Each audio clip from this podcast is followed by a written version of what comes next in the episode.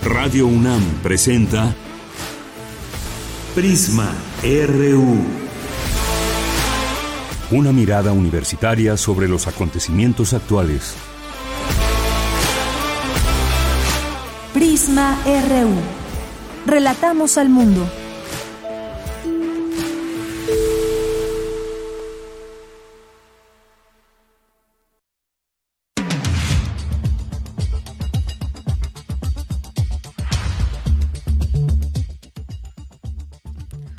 Hola, ¿qué tal? Muy buenas tardes. Tengan todas, todos ustedes.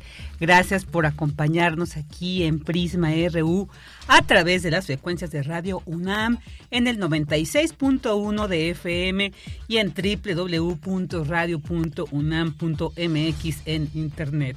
Les saluda con mucho gusto Virginia Sánchez y en nombre de Deyanira Morán, titular de este espacio y de todo el equipo que hace posible esta transmisión, les damos la más cordial de, las bienvenidas a este jueves. Ya nos acercamos al primer fin de semana del 2023, jueves 5 de enero. Ya mañana llegan los Reyes Magos, se parte la rosca y a planear, a ver, bueno, no planear, a quien le toque el muñequito de esta rosca, pues ya le tocará preparar los tamales el 2 de febrero, así como nos gusta celebrar a las y los mexicanos. La verdad es que siempre tenemos alguna razón para reunirnos y celebrar. Pero también hay temas de vital importancia que hay que atender y uno de ellos es el tema del cambio climático porque pues entre las severas afectaciones que tienen los litorales es uno de, de los estos ecosistemas que se ven afectados por el cambio climático. Así que para saber qué está pasando con esos ecosistemas, pues tendremos una plática con una experta en el tema como es la doctora Patricia Moreno del Instituto de Ecología. También vamos a hablar con una situación que hemos visto en la Ciudad de México, este problema de la gentrificación que se ha ido eh, dando, se ha ido desarrollando en muchas partes de, de la ciudad y que lo que ha, provocado es un desplazamiento, el que se incrementen los costos de las zonas, el que se empieza a carecer de algunos recursos como es el agua. Así que vamos a, también a platicar con un experto sobre este tema y es el doctor Luis Alberto Salinas del Instituto de Geografía de la UNAM. Y bueno, pues hoy se llevó a cabo el funeral de Benedicto XVI. Ya llevamos al inicio de esta semana pues un, balance sobre, un análisis más bien. Eh, creo que este tema no, no es un balance, sino más bien un análisis, una reflexión sobre este personaje tan controversial, muchas cosas. Hay una historia muy, muy particular que ha hecho de este de este personaje, de este quien fuera Papa Benedicto XVI.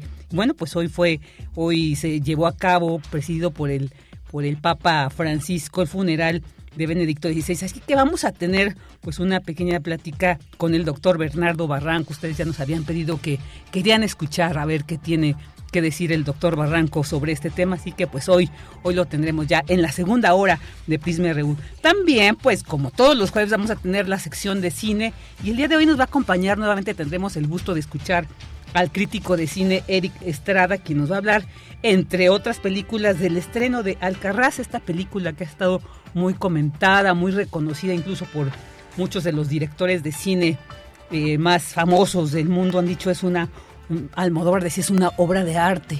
¿No? Hoy se estrena en los cines y también vamos a hablar de otras películas porque, bueno, pues ayer no lo mencioné, se me fue y fue el Día Nacional del Periodista, por supuesto que todo el reconocimiento para nuestras y nuestros colegas periodistas que están ahí en el compromiso de llevarnos y de llevar, tenemos el compromiso de llevar la información pues hasta ustedes de todo lo que acontece en el mundo y también de otros temas. Y, ¿qué creen? Hoy vamos a tener música, nos va a visitar una cantautora mágica, preciosa, que yo sé que les va a gustar, Esmeralda Guillén. Ella nos va a acompañar, va a venir aquí, la tendremos en vivo en Prisma RU.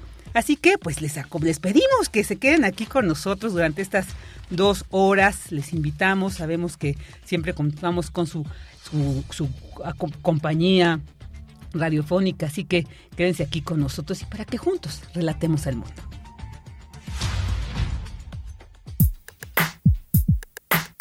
Relatamos al mundo. Relatamos al mundo.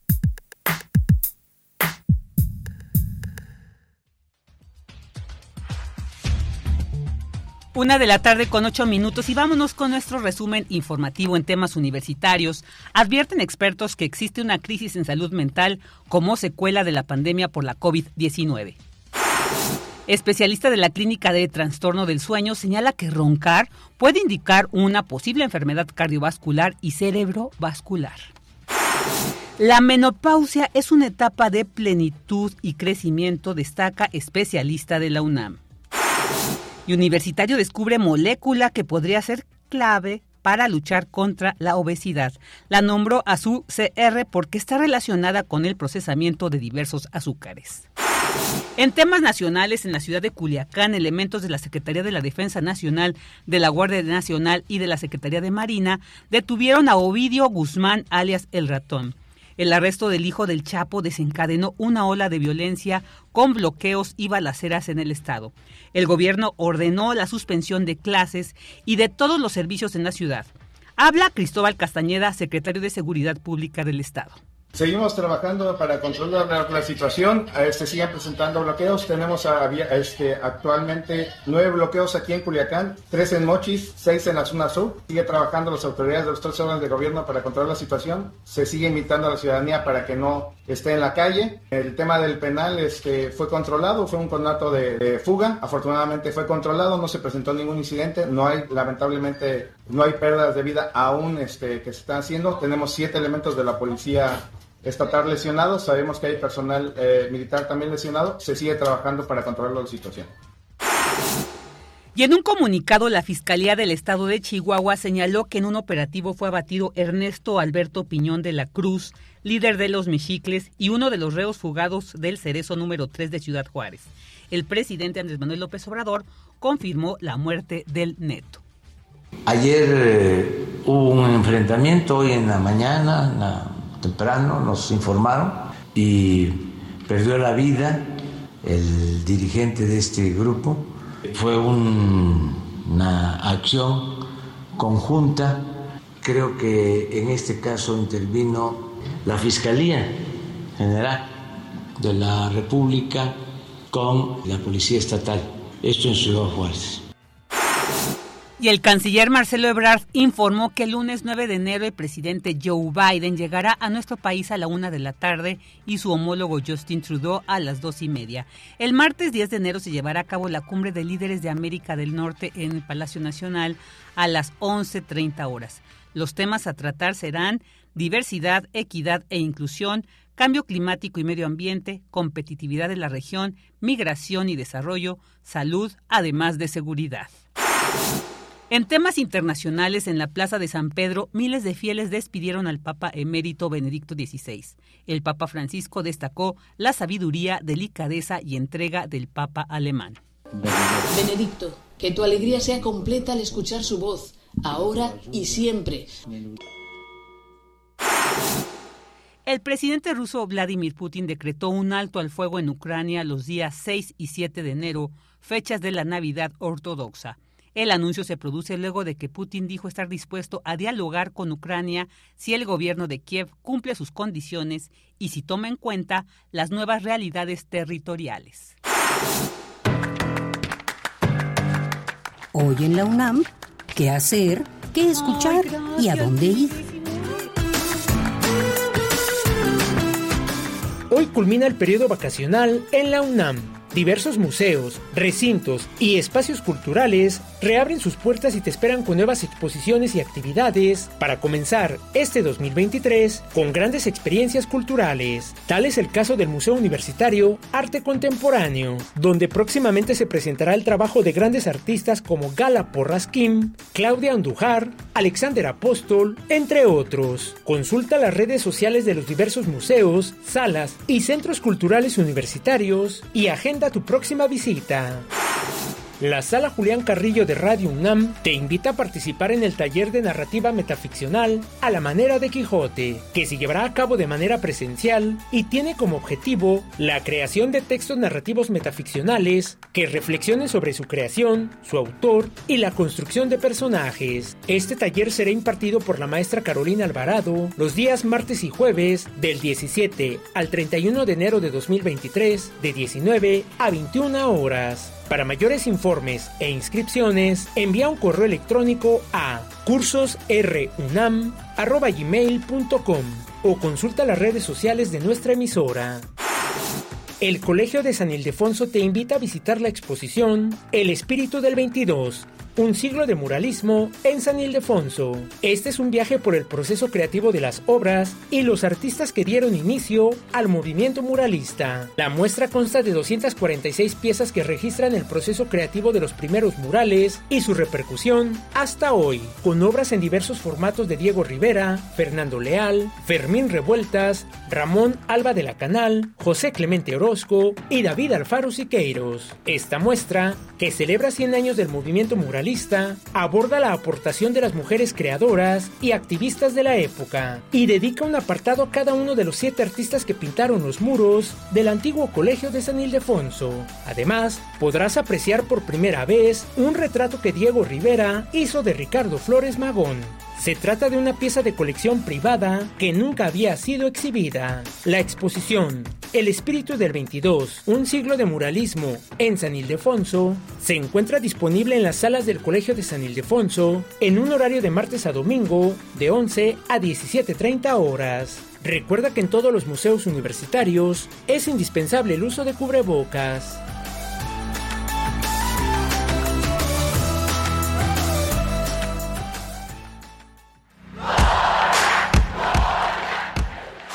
RU.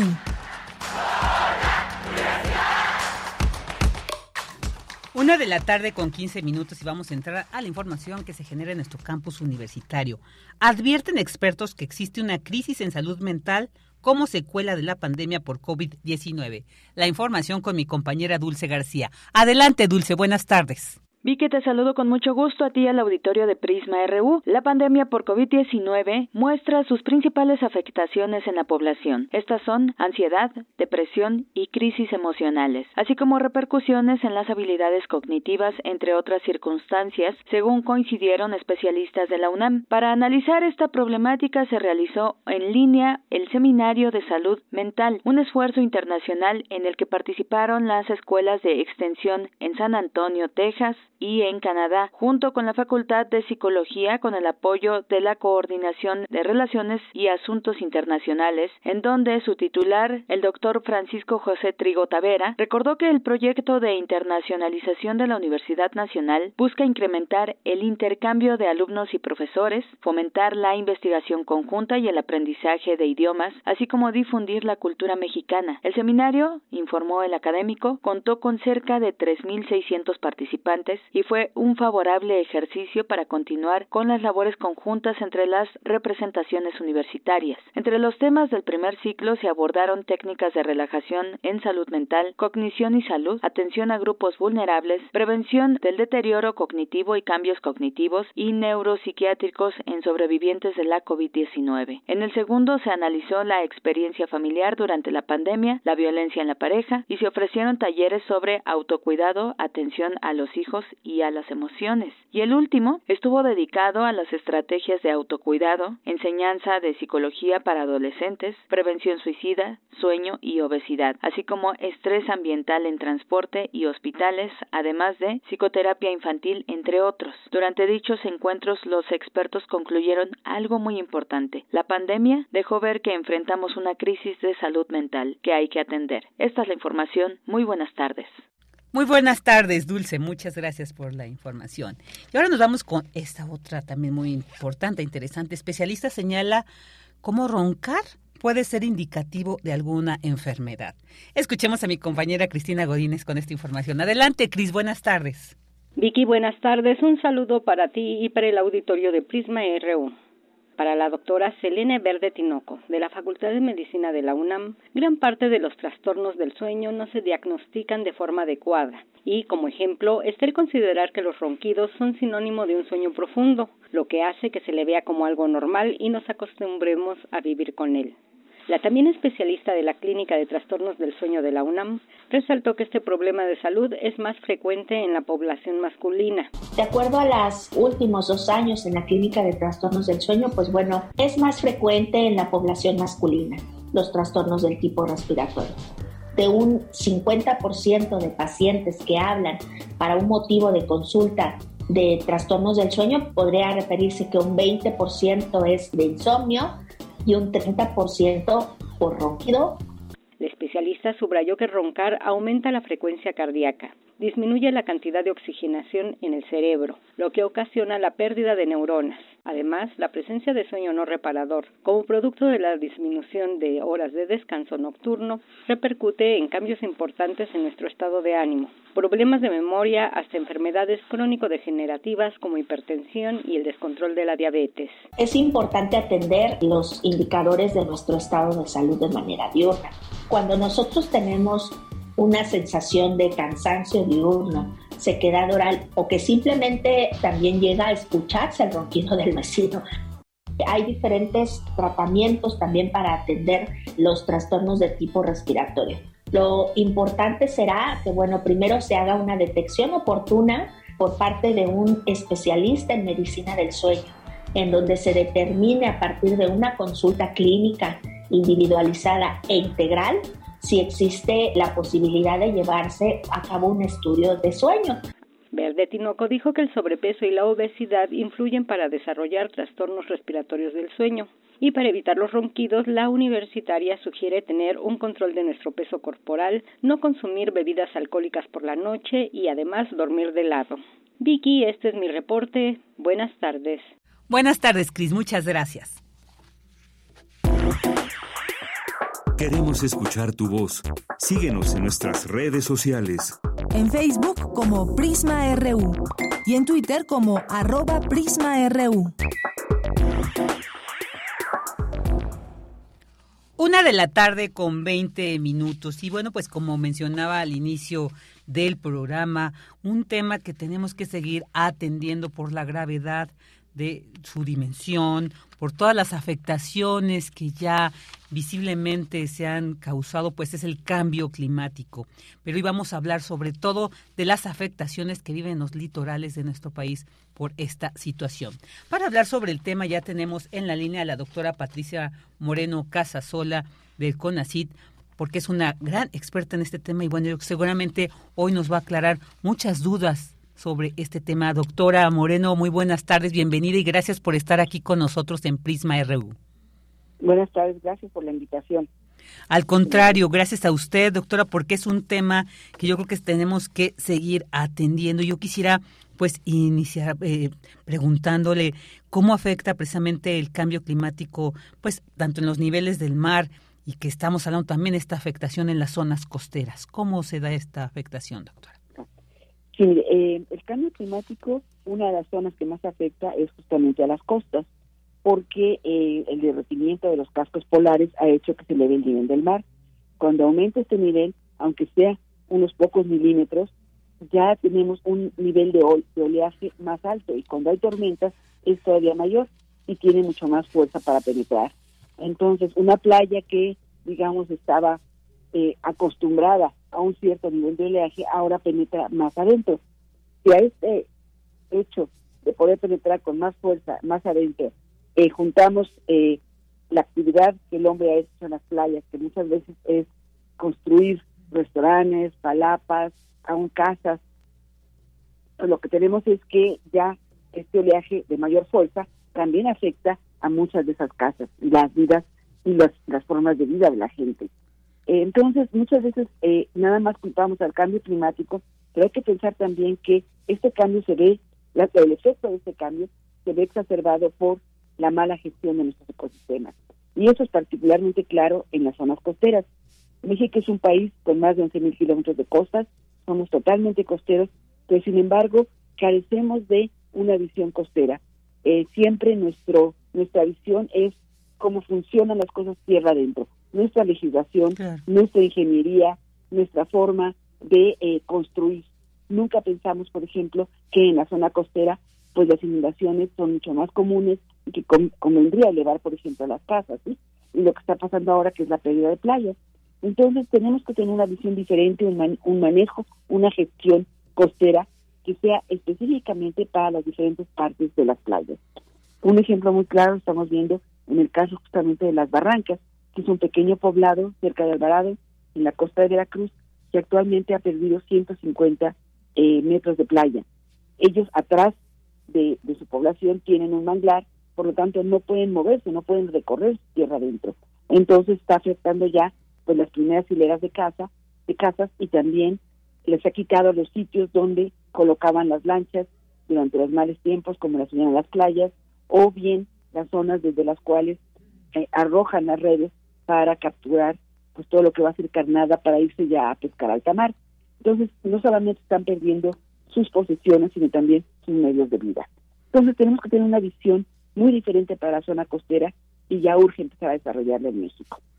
Claro, ya, ya urge, como bien dice usted, una mala gestión de nuestros ecosistemas ha llevado, además de, pues, este, este, esta situación, ¿no? A nivel global que es el calentamiento climático y que, bueno, también como bien decía doctora, somos responsables del mismo. No es que sea este un fenómeno natural, realmente el, el cambio climático ha sido una situación que hemos que ha generado la actividad humana y bueno pues en ese sentido preguntarle doctora ante esta situación por un lado, esta falta de, políticas enfocadas a atender nuestros ecosistemas, como usted bien decía. Pero estamos aún a tiempo de revertir esta situación y si es así, ¿cómo podríamos lograrlo, lograrlo eh, para iniciar ya estas acciones en el corto y mediano plazo? ¿Qué nos puede decir, doctora? Yo creo que sí estamos a tiempo en las costas. Eh, todavía México es uno de los países privilegiados en que si uno va, que no sea Semana Santa, digamos, a vacaciones, pues si usted va a la playa, puede tener una playa donde está solo. No hay, no hay edificaciones, casi no hay gente y demás. Justamente por esta visión de, de, país poco costero. Nos, eh, la gente de la ciudad son las que van a la playa, no la gente de las zonas rurales. Entonces tenemos todavía playas sin desarrollar. No quiere decir que, que, no tengan dueños, sí lo tienen, pero todavía no se desarrollan. Entonces pueden tener realmente lineamientos que aseguren que se, se construye atrás del primer cordón de dunas para que no pase lo que lo que está sucediendo en Quintana Roo, donde los hoteles se pusieron exactamente en el borde y pues han perdido la playa y algunas partes de sus instalaciones. ¿Por qué? Porque hay que darnos cuenta que la zona costera es muy dinámica, es la parte más dinámica de la Tierra y tenemos que dejar espacios para que pueda seguir funcionando. Entonces eso tiene que obedecer, eh, nuestras actividades tienen que obedecer reglamentos eh, para asegurar que garantizamos esos espacios. Entonces yo creo que todavía se pueden aplicar. Nuestras problemáticas son muy focales todavía, están en ciertas zonas, ciertos eh, puertos urbanos o ciudades urbanas, pero la mayor parte del país puede realmente manejarse de una forma diferente. Pero al mismo tiempo, sí hay que ayudar a solventar las problemáticas que hemos producido en lugares puntuales donde la gente se está viendo afectada. Y eso implica, por ejemplo, este, no permitir que haya construcciones en zonas minerales, asegurarse que todas las nuevas construcciones están eh, sobre el nivel del mar, por lo menos unos dos metros o tres, para asegurar que, aunque suba el manto freático, no lleguen a inundarse. Por ejemplo, el puerto de Veracruz tiene muchas zonas, y Villahermosa, que están a nivel del mar. O sea, aunque estén tierra adentro, están en zonas bajas y con las primeras lluvias se inundan. Y esa gente pues pagó por su casa, es su patrimonio, y no podemos seguir permitiendo que se den permisos de construcciones en zonas que en las cuales a la larga la gente se va a ver afectada. Ese es un ejemplo, ese y el de las playas. Y como ese, hay otros ejemplos. Por ejemplo, que antes se construía mucho espigones, o sea, justamente con la idea de, decía, de proteger a la playa. Lo que protege no es la playa, protegen la propiedad de una persona. Eh, se ha reducido mucho la cantidad de arena que llega a las playas, porque hemos represado los ríos en todo el mundo, ¿sí? Se calcula que más del 70% del agua del mundo está represada. Entonces, la arena en la playa proviene de las montañas de tierra adentro, se rompen las rocas, ruedan, se erosionan, y esa es la arena que conforma nuestras playas. Por eso tenemos tantos tamaños y colores y tipos distintos de, arenas en el mundo. Pero al poner las presas, justamente esos sedimentos se quedan ahí atorados, no bajan. Y entonces nosotros hemos, provocado que haya menos arena para recuperar las playas. Y si a esto hacemos obras de protección que, como espigones, escolleras, que lo que hacen es em, detener los sedimentos y no dejar que sigan fluyendo, pues algunas playas las alimentamos, pero otras les quitamos más arena y entonces la gente que vive en esas playas que necesitamos arena se ve afectada. Entonces tenemos que tener una visión mucho más integral antes de hacer un espigón. No nada más solucionar el problema de, un sector, de una población o de una persona, sino ver qué es lo que va a pasar en toda esa celda costera, se llama, que es, digamos, la unidad funcional que está en la costa, equivalente a las cuencas, aunque no coinciden físicamente, pero la celda costera es la unidad donde fluyen libremente los sedimentos. Y muchas veces pensamos, vamos a hacer una escollera aquí o un espigón aquí, y no pensamos en lo que le va a pasar a todas las poblaciones que están en la misma celda costera que se van a ver afectadas. Entonces eso lo que habla es que tenemos un manejo este eh, que no es idóneo para la zona costera, ¿no? Es una visión eh, muy de zona terrestre en que no se va a cambiar nada y sí está modificándose a lo largo de esa celda costera. Entonces tenemos que tener, solventar problemas de manera inmediata y en mediano plazo tenemos que tener ya planes de manejo en los cuales participen las diferentes instituciones que tienen que ver con la costa, que son desde turismo, este pesca, muchas veces agricultura, este eh, construyen puentes, etcétera, eh, las, los ordenamientos de las propias ciudades, eh, la generación de energía, son muchas muchas eh, secretarías, muchos intereses de estar en la zona costera, además de los pobladores locales. Pues todo eso tiene que conjuntarse en una visión mucho más integral. Claro, esto es muy importante. Algo que, que, nos ha dicho, doctora, y, y es muy importante esto, pues estos lineamientos de construcción y yo creo que eh, eh, esto que usted nos, bien nos ha señalado la situación de estos grandes hoteles estas grandes cadenas que son pues finalmente son quienes tienen los recursos para instalar estas edificaciones con todas la, la, la la, la, ingeniería necesaria para instalar una, una, un hotel de estas magnitudes. Entonces ahí estamos hablando que efectivamente se puede tener el control, no dar, eh, digamos, al otorgar un permiso, bueno, cuidar desde dónde, desde qué área se va a construir.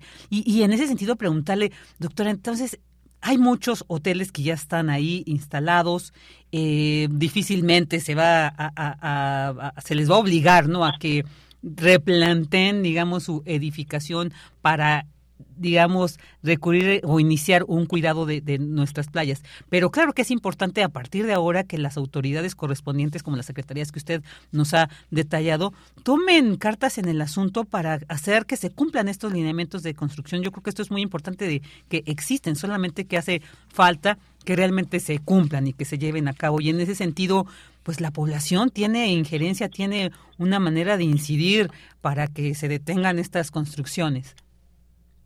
Sí, por ejemplo, Costa Rica este, detuvo durante un año todos los permisos de construcción en la zona costera, hasta que lograron armar su legislación, su visión, etcétera. Y muchas veces dice, es que se van los, los inversionistas. No, no se van. O sea, pocos países tienen playas que ofrecer como las que tenemos en algunos países tropicales. Entonces no se van a ir a ningún lado. Y sí se les puede obligar. Eh, hay otros países, por ejemplo España, ya tiene una ley en la cual no se permite reconstruir algo que ha sido derruido por el mar. Entonces, hotel o edificación si ya se comió el mar, ya no se reconstruye. Entonces, eh, muchos países ya están tomando medidas para enfrentar estas situaciones. Y nosotros tenemos que hacerlo. Y tenemos todavía una enorme oportunidad, porque si usted revisa, por ejemplo, este Brasil tiene toda la costa urbanizada, no se diga Europa, España, por ejemplo, etcétera, y México no. Entonces podemos hacerlo bien en gran parte de nuestro territorio, pero sí urge hacerlo ya y no tener miedo a que vamos a perder las inversiones. No las perdemos, las podemos hacer correctamente y nos van a costar mucho menos a la larga. Claro, claro. Así que ahí hay un claro ejemplo de que podemos detener. Y también preguntarle, doctora, porque a veces escuchamos de, bueno, sobre todo quienes vivimos en zonas urbanas, en las ciudades, de que, bueno, esto está pasando en las playas, no nos afecta, pero evidentemente hay una afectación. ¿Nos podría decir cuáles serían estas afectaciones de estos problemas en estas zonas, en estos ecosistemas? Porque, bueno, de ahí también nos, nos proveen muchos recursos que se, que se producen, que se cosechan, que se dan en, este, en estas zonas. ¿Nos podría detallar cuáles serán las afectaciones que nos alcanzarían en las ciudades con esta situación de, de, la, pues sí, lo que estamos, lo que usted nos ha detallado de esta afectación del cambio climático en las costas. Sí, pero mire, hay varios ecosistemas que conforman la zona costera. Y ese es otro problema. Los vemos como desligados y no lo están. En el mar tienen los arrecifes, luego los pastos marinos, las lagunas costeras rodeadas por manglares y atrás de ellas las selvas inundables. Y donde no hay lagunas costeras, pues tenemos playas y dunas. Entonces, todos estos conforman los ecosistemas costeros y no los estamos viendo eh, como un conjunto que eh, en los cuales intercambian energía, intercambian agua, organismos, nutrientes, etcétera. Cuando afectamos uno, afectamos a todos. Por ejemplo, los manglares son los más conocidos. ¿Por qué? Porque tenemos eh, una ley que protege a los manglares, es el único ecosistema protegido en México y es un ecosistema que se ha mapeado con mucho detalle y al estar en, protegido por la ley, pues se ha hecho mucho énfasis en que no se altere, no se perturbe los ciclos hidrológicos que lo mantienen, ni obviamente la vegetación. Está prohibido talar o derramar manglares. Entonces, por ejemplo, los manglares lo que hacen es producir eh, gran cantidad de hojarasca que se acumula en el suelo y al descomponerse brinda nutrientes a las lagunas. Eso apoya muchísimo la riqueza pesquera en muchas de nuestras lagunas. Se calcula que más de la mitad de los pescados que comemos pasan su vida en las lagunas costeras. Los camarones también, el cangrejo, la jaira, etcétera. Entonces, la Ciudad de México está bien afectada por lo que le pasa a los manglares en el Golfo de México, porque muchos buscan de comer ese tipo de alimentos. ¿sí? Eh, al mismo tiempo, esa hojarasca eh, no se descompone tan rápidamente como tierra adentro, porque está, eh, está metida en el suelo lleno de agua, ¿no? inundada y el oxígeno que necesitan todas las plantas y todos los animales de este planeta para vivir se, eh, se desplaza muy lentamente en el agua. Son muy pocos los organismos que pueden realmente hacer uso de este oxígeno. Por eso hay pocas especies en las zonas costeras comparadas con tierra adentro. esas pocas especies son muy productivas y al dejar gran cantidad de hojarasca, madera, etcétera, que no se descompone rápidamente, acumulan carbono. Entonces, por eso se dice que las plantas al secuestrar carbono, CO2 del oxígeno de la atmósfera, lo incorporan a su biomasa y luego queda formando depósitos. Esos depósitos eh, pueden ayudar a mitigar el cambio climático. ¿Por qué? Porque ahí está el CO2 secuestrado y si estuviera todo en la atmósfera tendríamos eh, más eh, una temperatura que se puede elevando más rápidamente. Al quedar secuestrado estamos ayudando de cierta manera a que no se genere más calor. Y eh, hoy en día se está buscando a nivel internacional la venta de bonos de carbono. ¿Esto qué quiere decir? Si México, por ejemplo, dice que va a conservar 10 toneladas de eh, carbono por hectárea, por ejemplo, y que tiene tantas hectáreas, puede cambiarlos por bonos. Es decir, yo conservo, pero al mismo tiempo me dejas tener fábricas que están contaminando, pero lo estoy equilibrando porque estoy conservando mi, mis depósitos de carbono. Pues México tiene muchos depósitos de carbono en sus humedales y esto es muy importante y también afecta a, a todo a toda la a toda la, a, toda el, a todo el país no nada más este, a la gente costera. Eh, los la gente de las ciudades del interior pues lo que más gustan en verano es ir a la playa. También quedarse sin playas y zonas de recreación pues es muy importante. En los humedales se filtra el agua se limpia y por eso antes de los 70 del siglo pasado no necesitábamos plantas de tratamiento. Los humedales hacían esa labor. Hoy en día sí necesitamos plantas de tratamiento porque ya los humedales no pueden más con la, con la carga de contaminantes y demás que tienen estas aguas. Pero en muchos lados se están construyendo humedales artificiales para ayudar en ese proceso. Pues también estamos gastando menos en plantas de tratamiento porque seguimos teniendo humedales. Y, este, y finalmente, pues de dónde viene el agua dulce que necesitamos todos, absolutamente todo ser vivo para vivir, pues viene justamente de esa agua de lluvia que se filtra a través de los humedales, se limpia y alimenta el manto freático. Entonces los humedales son los ecosistemas más productivos y más valiosos que tenemos como seres humanos. Y toda la, todos los pobladores de la, del planeta dependen de esa agua dulce, de, esa, de esos alimentos del mar, de esa eh, disminución y mitigación del cambio climático. Muy bien, Luca, pues muchas gracias por dejarnos claro esta importancia de que todas, todos, independientemente de la zona donde vivamos, lugar, creo que es la responsabilidad de todas y todos cuidar todo el espacio eh, que cohabitamos. Doctora, pues ya para terminar, algo que quiera agregar sobre este tema y que considere que es importante que cerremos eh, esta entrevista con, eh, con ese detalle. Pues yo creo que es muy importante que ustedes sigan tratando estos temas eh, únicamente a través de la del conocimiento que el público tenga y de que vayan teniendo más conciencia y responsabilizándonos es como vamos a lograr tener un plan planes de manejo, legislaciones y ayudas para la gente que está eh, en problemas por, este, por los efectos del cambio climático y de la mala gestión de las playas. ojalá y sigan repitiendo estos temas ambientales de modo que tengamos una población cada vez más enterada y más responsable. Por supuesto, y no, agradecemos muchísimo el que ustedes también, como el trabajo que usted ha desarrollado, es una experta en el tema y que nos comparta precisamente con nuestros radioescuchas, porque sí es un tema que tenemos que tener ahí siempre, eh, eh, pues en atención en los medios, porque pues también depende mucho de cómo vamos a revertir esta situación, pues depende también la permanencia de, de la especie humana, así que pues más nos, más nos vale estar eh, no solamente enterados, sino también pues llevar a cabo, participando para que esto, realmente usted bien nos decía, aún estamos a tiempo, así que pues empezar a accionar con esto. Pues doctora, muchísimas gracias, le mandamos un fuerte abrazo, le deseamos un excelente año 2023 y agradecemos el que haya estado con nosotros y esperamos seguir contando con su análisis y conocimiento próximamente. Muchísimas gracias Felicidades a su equipo y a todos su auditorio. Gracias a usted. Hasta, pronto. La doctora Patricia Moreno Casasola del CONACIT, que nos habló sobre el cambio climático y las afectaciones en los litorales. Continuamos. Queremos escuchar tu voz. Síguenos en nuestras redes sociales. En Facebook como Prisma RU y en Twitter como arroba PrismaRU.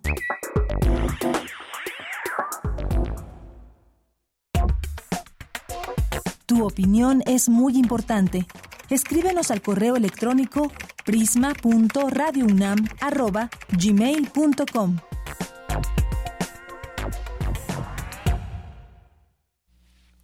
Una de la tarde con 39 minutos. Un tema muy importante, muy interesante. Formamos parte de diversos ecosistemas, pero todos entre ellos se conjugan, todos entre ellos eh, pues coexisten para dar precisamente la, la permanencia en este planeta de muchas especies de flora, fauna, así que más nos vale atender y poner atención a este conocimiento y llamado que no hacen los expertos. Y también ahora nos vamos con este otro tema también de la gentrificación. Hemos escuchado últimamente de este término y bueno, pues no suena muy bien porque además lo, lo, vivimos, lo vivimos cuando estamos viviendo también esta falta de agua. Hace unas semanas, unos días llevábamos el tema de este proyecto de, de ¿cómo se llama? El, el que está en, en, Coyoacán, se me fue el, el mítica, es que decir mística, pero no, no, bueno, fue mística, mítica, ¿no? Toda esta afectación que ha tenido en el pueblo de Joco. Bueno, pues vamos a hablar en sí de este problema, ¿De qué dimensiones estamos hablando al hablar de la gentrificación? Bueno, pues para ello ya nos acompaña en la línea el doctor Luis Alberto Salinas Arreortua, investigador del Instituto de Geografía de la UNAM. Doctor Salinas, muy buenas tardes. Gracias por estar aquí con nosotros en Prisma RU. Bienvenido. Hola, ¿qué tal? Buenas tardes. Gracias a ustedes por la invitación. Al contrario, pues es un tema que realmente estamos escuchando en estos últimos tiempos, el problema que la gentrificación ha generado en nuestra ciudad sobre todo, pero también eh, leía que usted ha, ha abordado el, el, problema también de la gentrificación en estos denominados pueblos mágicos en el país. Yo creo que estamos ante un problema que si no lo reflexionamos y no lo atendemos, nos puede llevar a unas severas consecuencias que nos gustaría que usted nos platicara sobre este tema, doctor, este día. ¿Qué es la gentrificación y desde cuándo se inició este proceso? Sí, claro. Mire, eh, de manera general se puede decir que la gentrificación es un proceso en donde hay un cambio en la estructura social, en las relaciones sociales que se dan en el espacio. ¿Y a qué me refiero con esto? Eh, en determinadas zonas, en las ciudades, incluso en, el ámbito rural, como ahorita citados, los pueblos mágicos, son zonas que han sido habitadas por población, digamos, de distintos estratos sociales, pero de manera particular, aquellos que han estado eh, habitados por población de bajos ingresos llegan a sustituirse por población de mayores ingresos económicos. A eso me refiero con una reestructuración de relaciones sociales en el espacio, porque evidentemente las prácticas, el consumo, las relaciones sociales que se van construyendo van modificando, ¿no? No es lo mismo, la, digamos, las, las características que se generan cuando hay una cierta eh, condición socioeconómica que cuando están modificando estas relaciones sociales con otras prácticas de consumo. Entonces, se puede entender cómo eh, esa reestructuración de relaciones sociales en el espacio. ¿Y qué es lo que está sucediendo? Que finalmente eh, en determinadas eh, localidades o en determinadas áreas de las ciudades hay fuertes intereses económicos, hay inversión de capital inmobiliario, de capital comercial, lo que eso da como resultado el encarecimiento de los precios de los alquileres de las viviendas y por tanto de los servicios diversos. Esto da como resultado de que esta población con bajos ingresos pues no tienen la suficiente capacidad económica como para mantenerse en estos sitios y se debe se desplaza, no hay un desalojo de estas personas. Entonces llega población y finalmente tienen los recursos económicos, la capacidad económica como para hacer uso y disfrute de determinados espacios que han sido revalorizados por capital inmobiliario o capital comercial. Y esto se puede presentar tanto en ciudades como en, zonas rurales.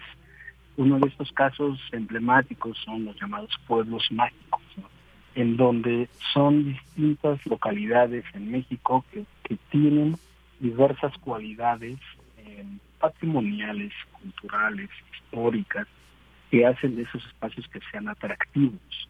Atractivos para el turista, para el visitante, pero así también va a ser atractivos para que se invierta capital. Se va a invertir por parte de inmobiliarias, por parte del sector comercial, lo que va a traer como resultado el encarecimiento nuevamente de los precios de los alquileres, de los servicios y por tanto el desplazamiento de población de bajos recursos. Este es un proceso al que se le ha llamado gentrificación. Sí, y, y, y, le preguntaba, ¿y desde cuándo podemos identificar que inició este proceso?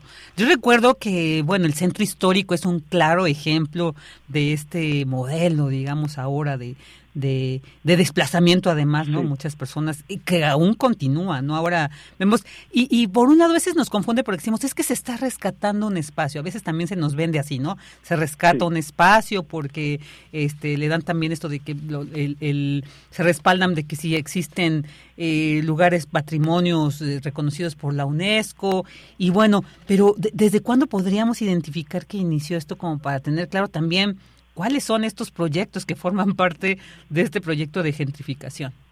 Sí, son dos cosas que hay que destacar y que son eh, que están estrechamente relacionadas. Una que refiere al tiempo y la otra a los discursos. Eh, respecto a la primera, las, las, digamos, esas relaciones, esas modificaciones sociales que se llaman los espacios determinados de las ciudades, son las rurales, finalmente eh, son, son aspectos conflictivos que han surgido pues desde que van creciendo las grandes ciudades eh, y estos pueblos con distintas características eh, o cualidades eh, como patrimonio históricas y demás, ¿no? A lo que me refiero es que finalmente en espacios en donde hay cierta inversión, quien tiene el capital, sea inmobiliario comercial o incluso población con altos ingresos, y quien decida moverse o trasladarse a distintos espacios, lo va a hacer, independientemente de que esté ocupado o no, ¿no? Entonces muchas veces ahí viene el, conflicto social. Entonces esto eso lo remito a que finalmente las mismas transformaciones urbanas traen de sí un proceso de gentrificación. Ahora, el, el concepto como tal surge en los 60 con una socióloga británica, Ruth Glass, en donde el 64 pues habla de la gentry, que es una población de cierta, una nobleza, digamos, rural eh, de Inglaterra que regresaba a las áreas centrales, a las ciudades industrializadas, eh, industriales, industriales eh, londinenses, ¿no? Pero ese, ese, ese carácter de clase, digamos, es la importancia que tiene este, se refiere a este concepto, ¿no? Pero el punto va a ser que surge el concepto en sí, el término para hacer este nombramiento surge en los 60, pero básicamente con las con la implementación de las políticas neoliberales hacia el 80, 90 para el caso de la Ciudad de México, me parece que puede ser mucho más evidente, lo cual no quiere decir que surjan los 90. Como te decía, pues, finalmente las mismas transformaciones que llevan la ciudad puede estar llevando en determinados momentos o en determinados barrios procesos de gentrificación. El nombre como tal surge en los 60, pero me parece que como incluso como proyecto de ciudad, y cuando me refiero a proyecto de ciudad es que con la implementación de las políticas neoliberales se generan condiciones para que sea el mercado, el libre mercado, quien decide dónde se van a generar las inversiones de capital. Evidentemente esta situación pues va a favorecer a quienes tienen los recursos económicos y va a estar afectando a la población quienes no tienen no cuentan con recursos económicos suficientes, ¿no? Entonces, pero ¿por qué lo identifico con las políticas neoliberales, con esta idea de una ciudad neoliberal eh, en donde se identifica plenamente estas, estos procesos? Porque te comentaba, digamos, hay distintas eh, políticas que lo que buscan y que se genera un discurso, y ahí es donde te decía del segundo elemento importante, en donde se crea, se construye un discurso de recuperación, y ahí habría que cuestionarnos recuperación para quién, a quién se quiere recuperar, por ejemplo, el centro histórico, ¿no? Se quiere recuperar de la población de escasos recursos que habita el centro histórico y entonces se recupera para, para la población pudiente que en algún momento habitó el centro histórico o para quién se quiere recuperar, ¿no? Entonces, son eh, muchas veces se implementan programas políticas de rescate cuyo la, construcción del, del, discurso es mejorar las condiciones eh, del, territorio de la ciudad, ¿no? Entonces se habla de conceptos como rescate, recuperación, revitalización, pero digamos que ninguno de estos o, distintos o todos estos conceptos esconden lo que las consecuencias sociales se van a, a producir. Gentrificación me parece que es un concepto que intenta aclarar o que intenta poner atención justamente en a quién se está afectando, ¿no? en que se está desplazando a población quienes no tienen los recursos suficientes, no los recursos económicos para mantenerse. Entonces, por ello decía que esa cuestión del tiempo y esa cuestión del, discurso son elementos importantes eh, dentro de este proceso de gentrificación. Entonces, por ejemplo, se habla del programa integral de rescate del centro histórico. Bueno, hay que ver qué tipo de medidas hay. Quizás, por ejemplo, hay distintas medidas que están intentando eh, mejorar condiciones físicas del territorio en sí, del centro histórico en sí. Pero si no existe, por ejemplo, alguna política eh, de alquileres en donde de alguna manera se defienda, de alguna manera se proteja a quienes están alquilando con bajos costos en las áreas centrales, pues esto va a hacer que las mejoras se ven reflejadas también en que se incrementen los precios de los alquileres y por tanto se va a desplazar a la población, ¿no? Entonces hay, hay una propuesta de, recuperación eh, de determinadas áreas, sí, hay inversión pública y privada, pero hay que ver qué sucede con las, con las consecuencias. Así también, es. También lo que podríamos, eh, perdón, pero por lo que podríamos también como, como acotar un poquito es que también el proceso de gentrificación es muy selectivo. Es decir, no podemos hablar, por ejemplo, de gentrificación en el centro histórico porque no todo el centro histórico está pasando por este proceso. Me parece que sí es muy identificado, por ejemplo, discutirlo, en, no sé, en la calle de Madero, en Regina, en 16 de septiembre, en distintas calles, en distintas zonas del sur, del sur del centro histórico, por ejemplo, ¿no? o del poniente del centro histórico. Pero lo que se le considera como el norte o el oriente, por ejemplo, donde hay mucha actividad comercial, comercio informal, por ejemplo, no, no se puede todavía discutir que haya procesos de gentrificación. O sea, no es todo el centro histórico está gentrificando, no, eso, eso sería generalizar mucho, ¿no? Así es, así es. No, pues muy, muy interesante esto que, que nos detalla, doctor, y, y porque además creo que toda esta, todo este proceso también atenta contra el derecho de la vivienda, ¿no? O sea, de, plano hay una...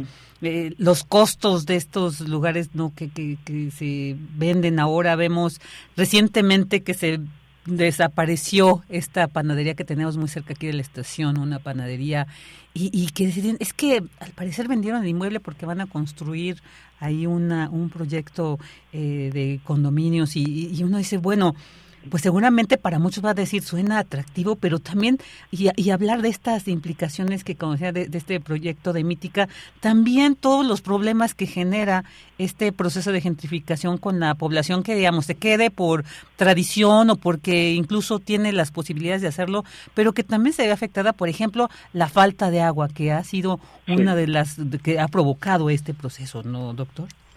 Sí, es que eh, el punto, por ejemplo, pasa en la manera en la cual se implementan eh, o, se, o, existe o hay una ausencia de regulación respecto a la oferta, por ejemplo, de vivienda.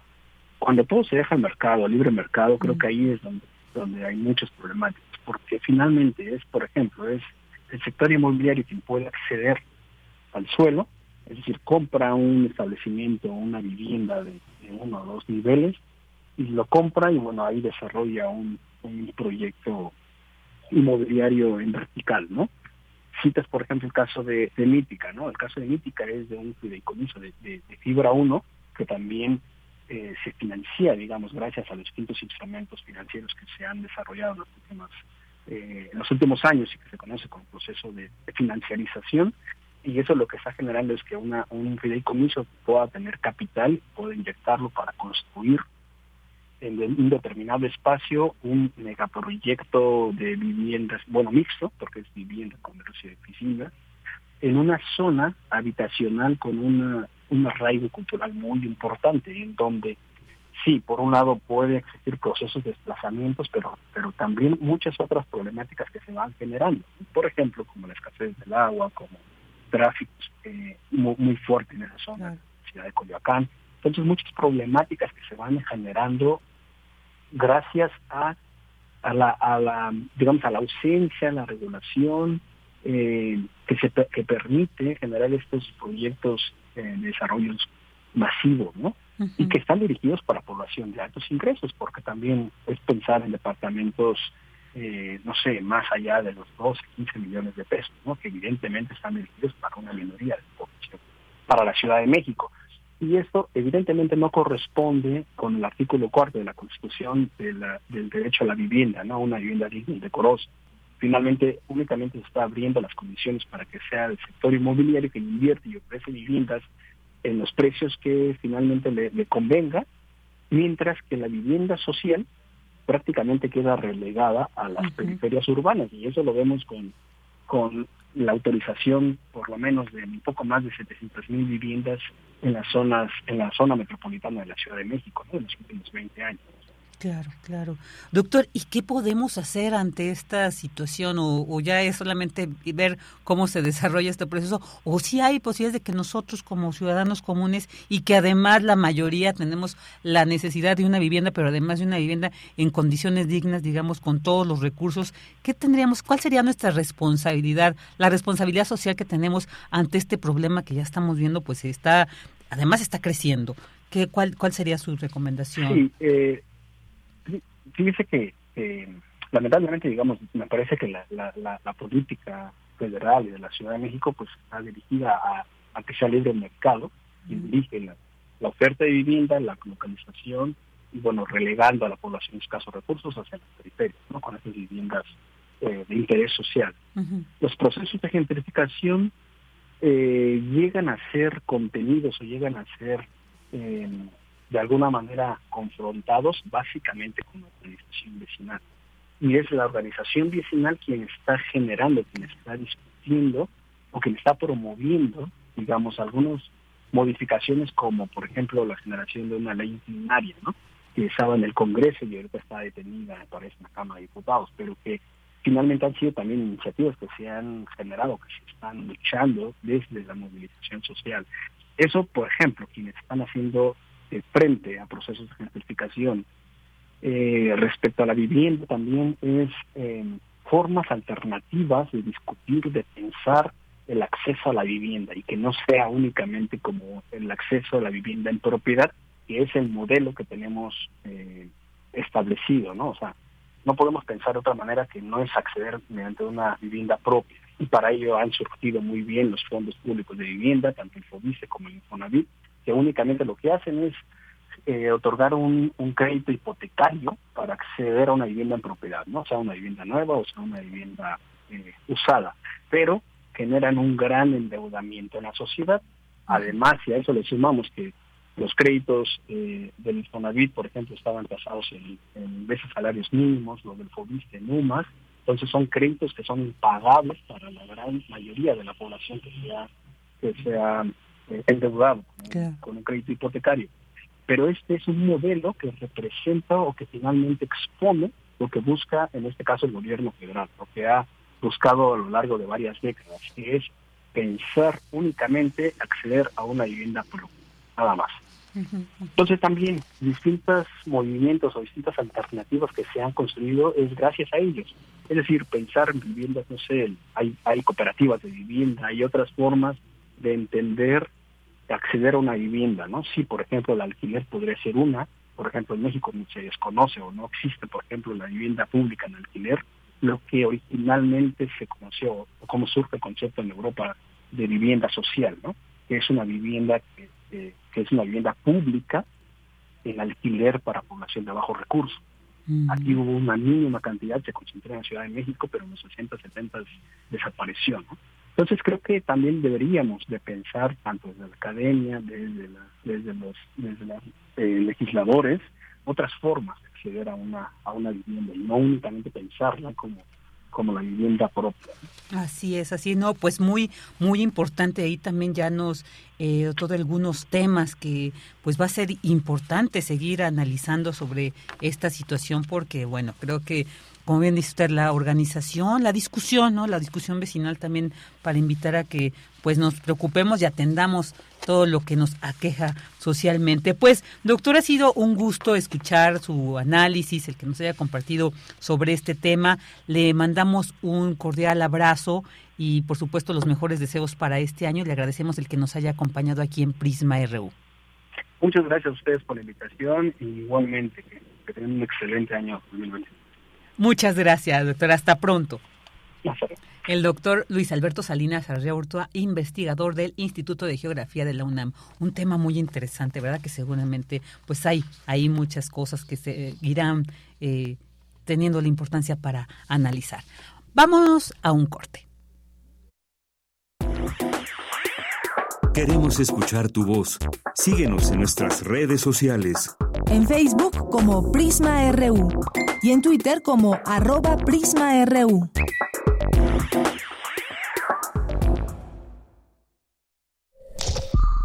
Es muy tedioso hacer siempre lo mismo. No dejes que el aburrimiento apague tu imaginación. Escucha Escaparate 961 con los eventos culturales del momento. Viernes a las 15:15 horas por Radio UNAM. Entretenimiento y cultura. Radio UNAM. Experiencia sonora. ¿Por qué es valioso actualizar tu INE cuando te cambiaste de domicilio? Porque con ello puedo tomar decisiones para mi colonia. Para estar vigente a la hora de votar.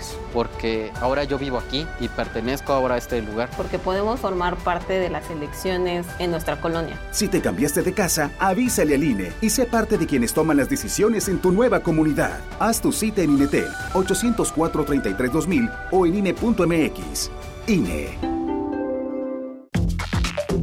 Alrededor de un tema siempre habrá muchas cosas que decir. Quizá haya tantos puntos de vista como personas en el mundo. Únete a la revista de la universidad donde convergen las ideas. Jueves a las 16 horas, después del corte informativo. Disentir para comprender. Radio UNAM, Experiencia Sonora. Cultivemos el gusto por el arte escrito y el ejercicio de la imaginación al lado de María Ángeles Comezaña en Al compás de la letra. Rutas literarias para viajar entre textos, poemas y cartas. Todos los jueves a las 18 horas por el 96.1 de FM. Radio UNAM. Experiencia sonora.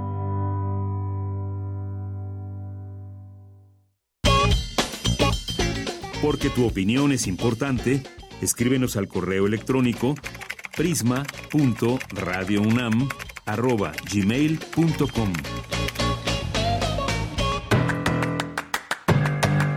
Mañana en la UNAM, ¿qué hacer? ¿Qué escuchar? ¿Y a dónde ir? Para este Día de Reyes te recomendamos disfrutar de un videojuego distinto. Yaopan, basado en el lienzo de Tlaxcala de 1550, muestra la primera versión completa de la conquista de México y nos invita a repensar nuestra historia. Las y los pequeños de casa podrán disfrutar del videojuego Yaopan, que se encuentra disponible de manera gratuita en las tiendas digitales de los dispositivos móviles. La Filmoteca de la UNAM abre la convocatoria del simposio Mujeres, Cine y Archivo Fílmico, que forma parte del Congreso de la Federación Internacional de Archivos Fílmicos 2023, donde se discutirán las formas en que el cine del siglo XXI puede promover la equidad de género.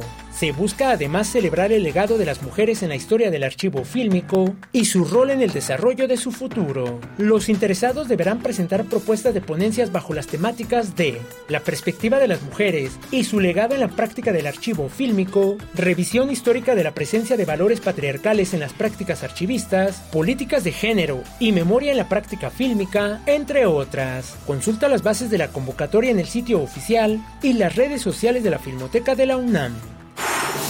¿Sabías que los océanos ocupan el 71% de la superficie de nuestro planeta? Por ello son de vital importancia para el humano y los demás seres vivos, ya que nos dan alimento, equilibran el clima del planeta y son el hogar de más de 250.000 especies. Descubre más acerca de los ecosistemas marinos en la exposición Océano, que se encuentra disponible en el Universum, Museo de las Ciencias. Recuerda que en las diversas salas, museos y espacios culturales universitarios es indispensable el uso de cubrebocas. Para Prisma RU, Daniel Olivares Aranda.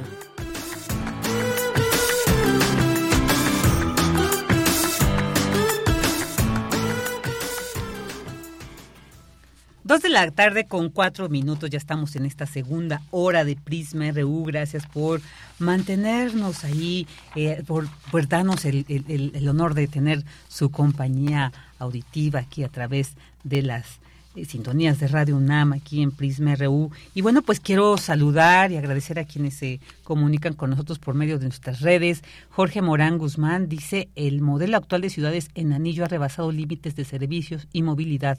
Estamos ante un gran problema, definitivamente tal como nos dijo eh, el doctor, pues sí, sí estamos ante una situación, un, una, un tema que ahí abre muchas aristas a analizar también y también te mandamos muchos saludos para ti, Jorge. Y bueno, Armando Cruz dice, en este 5 de enero le pido a los Reyes tres deseos, que se acabe el hambre en el mundo, que se encuentre el remedio a todas las enfermedades, incluidas las adicciones, y que ninguna niña o niño, mujer u hombre, sufra ningún tipo de abuso. Saludos desde Morelos. Nos sumamos también a esos deseos, por supuesto, Armando, y también mandamos muchos saludos hasta la bella tierra de Morelos. También muchos saludos a David Castillo Pérez, dice hola a todos los que hacen posible Prisma RU y a los estimados radionautas. Hoy anda de niñero, muy bien. ¿A quién cuidas, David? ¿A tus hijos, sobrinos? Cuéntanos, siempre es muy padre ahí estar cuidando a los niños. Aprendemos tanto de ellas y de ellos que es un gusto siempre. Así que qué suerte que tienes ahí de tener a esa compañía. Salvador Medina M dice Prisma RU, la Bikini Azul, sin duda un día con muchas noticias. Gracias por mantenernos informados. Saludos a toda la producción. Por supuesto que también de parte de toda la producción te mandamos saludos, Salvador. También quiero aquí eh, saludar a Lunita Menguante, a Avelina Correa, Alejandra Arrangel. Ale, te mando un abrazote tremendo, muchas gracias. Siempre hay una gran compañera aquí de Radio UNAM. A Guerrero Lix y a Paloma G. Guzmán M, también a Luna Rosa, muchas gracias por, eh, pues ahí hacernos, déjenme ver si tengo aquí un, un mensajito, tal vez sea de los que ya leí. Así es, ya es de los que ya leí. Bueno, pues vamos a continuar con la información de nuestro campus universitario. Universitario descubre molécula que podría ser clave, escuchemos esto ahora por lo que hablábamos de los deseos de Año Nuevo, puede ser clave para luchar contra la obesidad. La información con mi compañera Cristina Godínez. Adelante, Cris, buenas tardes nuevamente. Hola, ¿qué tal Vicky? Un saludo para ti y para el auditorio de Prisma RU.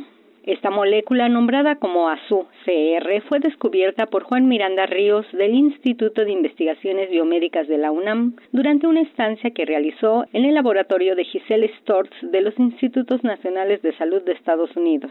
La molécula tiene un tamaño de 164 bases de longitud y codifica para una pequeña proteína de 28 aminoácidos. Sin embargo, su participación es muy importante en la regulación de genes relacionados con el metabolismo de diversos azúcares. El también coordinador de la Unidad Genética de la Nutrición en la Unidad Periférica del Instituto Nacional de Pediatría señaló que el estudio de estas moléculas tiene un impacto para la salud humana, pues algunas de las enfermedades pueden tener su origen en que no se produzcan algunos RNA pequeños o proteínas pequeñas como ASU-CR o la proteína ASUC. El experto detalló que hasta el momento se han descubierto apenas una decena de RNAs con funciones duales. Tres de ellos fueron gracias al estudio de la bacteria Escherichia coli. Miranda Ríos expuso que el ácido desoxirribonucleico o DNA, conocido como la cadena de la vida, contiene la información que forma a todo organismo vivo, pero ninguna célula puede formarse sin alguien que traduzca esa información y esa es la función del ácido ribonucleico o RNA que permite la expresión o generación de proteínas. Vicky actualmente Miranda Ríos estudia modelos de obesidad en un tipo de gusano llamado Caenor abditis elegans para ver cómo diferentes dietas altas en azúcares y en grasa modifican la expresión de estos RNAs pequeños, considerando que muchos de los genes que codifican proteínas y RNAs son muy similares a los de los humanos. El experto universitario y su equipo trabajan en la revisión de estas pequeñas moléculas para diseñar estrategias y eliminar su función y disminuir la alteración en células cancerosas. Vicky, este es mi reporte. Buenas tardes. Buenas tardes, Cris, muchas gracias. Y ahora nos vamos también con este tema muy interesante porque destaca académica que la menopausia es una etapa de plenitud y crecimiento. La información con mi compañera Dulce García. Dulce, buenas tardes nuevamente, adelante. Vicky, te saludo con mucho gusto a ti al auditorio de Prisma RU. El climaterio, concepto que engloba a la premenopausia, la menopausia y la posmenopausia, no debe ser considerado como una limitante. Por el contrario, es crecimiento, es saltar de una etapa a otra, es totalmente normal y natural y tampoco debe ser tormentoso. Así lo aseguró la profesora de la División de Posgrado de la Facultad de Medicina de la UNAM, Sarela Chinoya Arellano. La académica explica que así como la menarquia indica la primera regla en una mujer y con ello el inicio de la fase reproductiva. El climaterio establece la transición de la vida reproductiva a la no reproductiva. La edad de inicio puede ser de los 40 a los 45 años, pero eso se considera una forma temprana. También indicó que la menopausia, cuya edad de aparición es casi siempre de los 48 a los 52 años, es un periodo de plenitud y crecimiento en el ciclo de vida, pues dijo, es el momento perfecto para que las mujeres se preparen para entrar a la vejez. No es un proceso que nos cause daño, dijo, sino una etapa natural que se tiene que dar. De acuerdo con la experta, se presenta en el momento en el que la mayoría están realizadas como madres o profesionistas y que cronológicamente aún son jóvenes y tienen mucho por hacer, ya que la expectativa de vida es en promedio de 75 años. Esta etapa se caracteriza por la ausencia del periodo menstrual durante 12 meses continuos, los ovarios dejan de producir estrógenos y progesterona. Más allá de generar problemas hormonales, podrían causar alteraciones en el metabolismo de la glucosa, también afectación hepática y osteoporosis. Los síntomas particulares son bochornos, sudores nocturnos, cambios en la libido y en el estado de ánimo. Y bueno también se puede presentar resequedad vaginal de cabello y de piel además de dolores articulares infecciones urinarias entre otros. De ahí que la académica recomiende estar informada sobre este periodo. Es la información. Muy buenas tardes Buenas tardes, Dulce. Muchas gracias. Una información muy interesante, sobre todo para las mujeres que ya estamos en esa, en esa edad, ir atendiendo cualquiera de estas manifestaciones que nuestro cuerpo nos refleje, saber que ya estamos entrando pues en esta etapa. Ahora nos vamos con la información internacional con Radio Francia Internacional. Relatamos al mundo. Relatamos al mundo.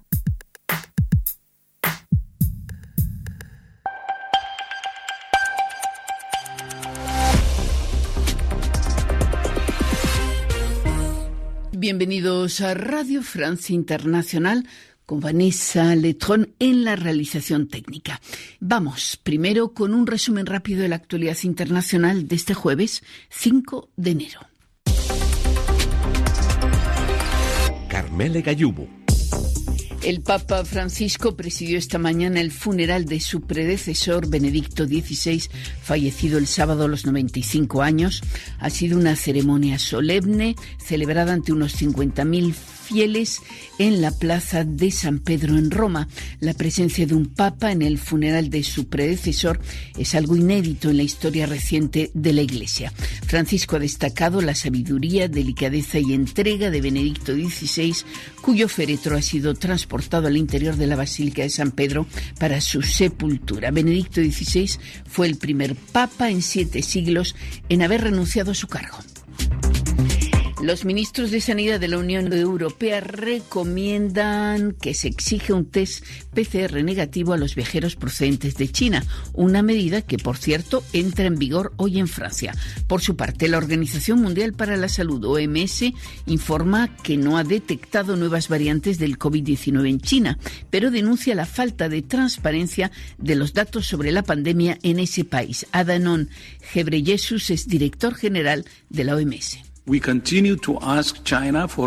Seguimos pidiendo a China datos más rápidos, regulares y fiables sobre hospitalizaciones y muertes. Teniendo en cuenta la alta circulación del virus en China, resulta comprensible que algunos países estén tomando medidas porque creen que con ellas van a proteger a sus ciudadanos. Y comienza en Minsk el juicio contra Alex Bialitsky, uno de los laureados con el Premio Nobel de la Paz 2022 y militante bielorruso pro-democracia y llamadas a un alto el fuego en Ucrania en vísperas de la Navidad ortodoxa. El líder espiritual ruso, el patriarca Kirill, instó una tregua de 24 horas y el presidente turco Erdogan, por su parte, pidió a su homólogo ruso, Putin, que aplique un cese el fuego unilateral para iniciar conversaciones de paz con Ucrania. Y prosigue el culebrón republicano que tiene bloqueada la Cámara de Representantes en Estados Unidos. Hoy, tras seis rondas de votaciones fallidas, los congresistas republicanos volverán a intentar designar al presidente de la Cámara Baja. Hasta aquí el resumen informativo. Porque tu opinión es importante, escríbenos al correo electrónico prisma.radiounam arroba gmail.com. Dos de la tarde con 14 minutos y bueno, pues ahora vamos a dar entrada a esta, a esta entrevista porque bueno, ya eh, en la semana, al inicio de la semana hablábamos sobre lo que representaba la muerte, ¿no? de fallecimiento de Benedicto XVI y el día de hoy pues se llevó a cabo su, su funeral, ¿no? Eh, eh, presidido por el Papa Francisco, quien destacó como la sabiduría, delicadeza y entrega del Papa alemán, un personaje muy controversial, muy emblemático. Y bueno, pues para platicar como ustedes también nos pidieron que querían tener el análisis, pues ya está aquí con nosotros el doctor Bernardo Barranco, reconocido economista y maestro en sociología del catolicismo contemporáneo por la Escuela de Altos Estudios Sociales de París. Así que le doy la más cordial bienvenida, doctor Barranco. Muchas gracias por estar aquí con nosotros en Prisma RU. Bienvenido. Al contrario, muy buenas tardes, muy buenas tardes. Gracias, doctor. Pues sí, nos decían que querían escuchar su reflexión, análisis sobre esto doctor, ¿qué, representa esta, es, el fallecimiento de Benedicto XVI, de un papa pues muy, muy emblemático, ¿no? del Vaticano, por todos estos, es quien el primero que, renuncia a este cargo. Realmente con su muerte, podríamos decir, como decía algún medio por ahí, que se cierra un periodo histórico de la Iglesia. ¿Qué nos puede decir, doctor? Sí, efectivamente, yo creo que cierra un periodo histórico en la Iglesia que data desde 1960 con la apertura del Concilio Vaticano II. Ahí encontramos a un joven Ratzinger de apenas 34, 35 años como asesor de la Conferencia del Episcopado Alemán eh, y eh, impulsor de una agenda progresista y abierta. Consistía en que eh, la Iglesia se abriera a los grandes temas del mundo contemporáneo eh, y estos temas eran propios del, de la posguerra, después de la Segunda Guerra Mundial, y eran temas como progreso, como la paz, el desarme, el desarrollo, eh, la ciencia, la razón, eh, en ese tiempo. Ahí eh, el futuro papa Joseph Ratzinger, joven, junto con otros teólogos como Schillebeck, entre otros, y muchísimos más, Han Kunz, eh, impulsaron esta apertura de la Iglesia que eh, plantea el Concilio Vaticano II en los años 60, eh, 1962, octubre del 62. Pero 20 años después encontramos al Papa totalmente diferente, conservador, eh, al Papa, a Joseph Ratzinger convertido en cardenal y mano derecha o más bien el cerebro, la materia gris del pontificado Juan Pablo II, y lo encontramos eh, cuestionando estas aperturas que, que, dio el concilio, cuestionando el tema de la mujer, el feminismo, eh, la teología feminista, cuestionando fuertemente el sacerdocio de la mujer, el tema del celibato, los sacerdotes casados, la teología de la liberación, la apertura a eh, la diversidad sexual, es decir, eh, lo encontramos en una actitud eh, totalmente contraria a su juventud, que era de apertura, aquí era de firmeza, de razón, y como él fue el prefecto de la Sagrada de la, eh, de la Congregación de la Fe, pues a él le tocó reprimir de manera directa todas estas iniciativas. Entonces, eh, sí es un personaje de contrastes, es un personaje de ambigüedades, es un personaje de claroscuros, pero que marca la vida de la Iglesia en estos 60 años.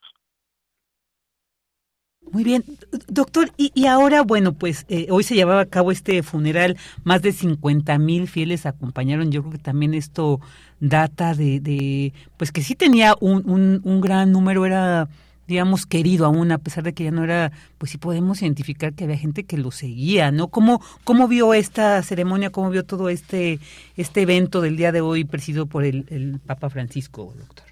Pues yo creo que fue un evento muy sentido, fue una cantidad importante de gente, no tuvo nada que ver con lo que fue el, el los funerales de Juan Pablo II, que fueron apoteóticos, porque además muere como papa, pero también como jefe de Estado. Entonces tuvieron las grandes personalidades de todo el mundo, reyes, eh, eh, primeros ministros, presidentes de muchas de las naciones católicas. Esto fue un poco más sencillo, pero no menos importante. Yo creo que el aporte más importante de, de Benedicto XVI no fue tanto sus posturas ideológicas o su cerrazón o su represión, sino el haber renunciado. Eh, renuncia en un contexto muy difícil para él, estando ya muy anciano, 85 años, en donde había complots, había filtración de información, estaban los batilics, los escándalos de pederastia estaban a la orden del día en todos los, los lugares del planeta, había malos manejos económicos, vínculos con crimen organizado de la alta curia, luchas palaciegas por el poder, es decir, un caos. Tiene la humildad, como ningún otro pontífice en la época moderna, de decir, ya no puedo, me rebasa. Estoy totalmente eh, incapacitado para poder disciplinar todo este desorden, para poder poner orden y más bien doy un paso atrás. Y es ahí como se genera la figura, pues extraña desde el siglo XII, de el de un pontífice en retiro, ¿no? Y, en, y es lo que se da que existen aparentemente dos pontífices, pero uno en funciones totales como fue Francisco y otro un, un papa eh, jubilado, un papa en retiro como se le se le plantea. Yo creo que ese fue un acto de mucha valentía eh, porque humaniza el rol del pontífice, es decir, como cualquier otra persona, pues llega hasta donde sus fuerzas le, le alcancen, ¿no? Entonces creo que mucha gente, sobre todo conservadores, hay que decirlo, eh, le, rein, le rinden pleitesía, pero este acto, digamos, creo que fue un acto particularmente especial, sensible, secular y de humanidad a la función del pontífice. Muy bien, muy bien. Eh, doctor, y, y, quisiera ya para ir cerrando la entrevista, ¿qué tanto se refleja del pensamiento o la posición ideológica de Benedicto XVI en la política que ahora lleva a cabo el Papa Francisco. Se nos decía cómo al principio había como esta separación, posteriormente lograron una relación estrecha. ¿Qué tanto podemos ver en la actual, en la política del actual Papa? Pues hay muchas diferencias desde el punto de vista teológico, pero sobre todo pastoral. Eh, Benedicto XVI era un intelectual, eh, una persona, eh, un papa teológico, un papa teólogo. Entonces tenía temas muy profundos, temas muy agudos como crítica a la razón, tenía una gran polémica con el mundo contemporáneo, diciendo que los grandes males de la iglesia se debían a la contaminación con el mundo contemporáneo, con este relativismo que él le gustaba eh, expresar. Sí, hay muchas diferencias, pero sobre todo en el ámbito de la pastoral. Francisco quiere una iglesia echada para adelante, una iglesia eh, eh, más de frontera. Benedicto XVI tenía una agenda moral muy fuerte, el tema de los principios, el aborto, el antifeminismo, etcétera, y Francisco eh, recupera la agenda social de la iglesia, la opción por los pobres, por los ancianos, por los niños, etcétera, ¿no? Entonces, eh, sí, efectivamente hay, notables diferencias, pero eh, fueron tantos años de la dupla Boitila-Ratzinger conservadora que marca varias generaciones en la vida de la iglesia. Y Francisco, que quiere sacudir la iglesia y tener una iglesia más echada para adelante, tiene desde los curas, los obispos, las conferencias episcopales, gente a la hechura de, Ratzinger y de Juan Pablo II. O sea, Francisco no la tiene fácil. Tiene, una iglesia cuyos miembros están apoltronados en ese pasado, en ese eh, eh, en esa ortodoxia y con una gran dificultad de poder responder a los desafíos de un mundo cambiante, de un mundo desafiante, de un mundo que está evolucionando de manera permanente. Entonces, sí, hay grandes diferencias entre uno y otro, sin embargo, bueno, pues hubo una gran solidaridad por parte de, de Francisco hacia, hacia Benedicto XVI, lo acogía, lo, lo arropaba, pero un tipo de, de diplomacia eh, humana, religiosa, clerical, pero las diferencias de ruta, de rumbo y de visión son marcadas entre ambos pontífices. Muy bien, muy bien, doctor. Y bueno, pues ya para terminar también, pues Benedicto XVI le tocó todo este centro, toda esta, esta cuestión de, los abusos sexuales de la iglesia y bueno, a partir de ahí pues se cuestionó precisamente cómo pues esta situación, ¿no? El, el, que se hubiera ocultado la situación del padre Maciel, su relación con el, el Papa Juan Pablo. ¿Qué nos puede decir cuál es el estado actual del Vaticano para el mundo? Digo, es uno de los grandes poderes eh, definitivamente políticos en el mundo. ¿Qué nos puede decir cuál es el estado actual del Vaticano? Ahorita ya salió de esa crisis que pues de alguna manera había generado todos estos escándalos. ¿Cómo lo ve? Pues sí, efectivamente, la, eh, en una entrevista que hizo eh, el Papa emérito eh, Benedicto XVI a su biógrafo Peter Schroeder, reconoce que el principal desafío que tuvo como pontífice fueron los abusos sexuales clericales. Y esto es un hecho. Y aún así, eh, conociendo a través de una investigación todas las atrocidades del padre Maciel, no le levanta un juicio canónico, sino simplemente lo manda al retiro, para que en el silencio y en oración recapacite su vida, es decir, lo retira de la iglesia. Fue muy benévolo, por así decirlo, no solamente con Maciel, sino con los legionarios. Y la iglesia de unos 20 años para acá, evidentemente que tiene una caída profunda de credibilidad con el tema de los abusos sexuales. En todos los lugares, en Brasil, en Alemania, en Bélgica, en Estados Unidos, en México, en Chile, los escándalos de abusos sexuales han minado la autoridad moral de la iglesia. Y por lo tanto, pues hay un sacudimiento total. Y no solamente son los abusos sexuales, son las luchas palaciegas internas en el Vaticano, en la curia, es el, algunos sectores con vínculos con sectores amafiados bancarios, financieros, lavado de dinero, complots, lobby gay, bueno, en fin, es infinito el número de, de, fenómenos que está padeciendo la Iglesia Católica, precisamente por, por no tener claridad en un rumbo que Francisco está enfrentando. Entonces, efectivamente hay una caída que no solamente es una caída de imagen a nivel mundial, en todo, por ejemplo, en América Latina, Brasil, el catolicismo ha caído en los últimos 20 años a menos del 50%, Chile en 10 años al 50%, Centroamérica es una zona de desastre. Eh, eh, en gran parte de los países, igual Estados Unidos, hay una caída, una chute, como dirían los franceses.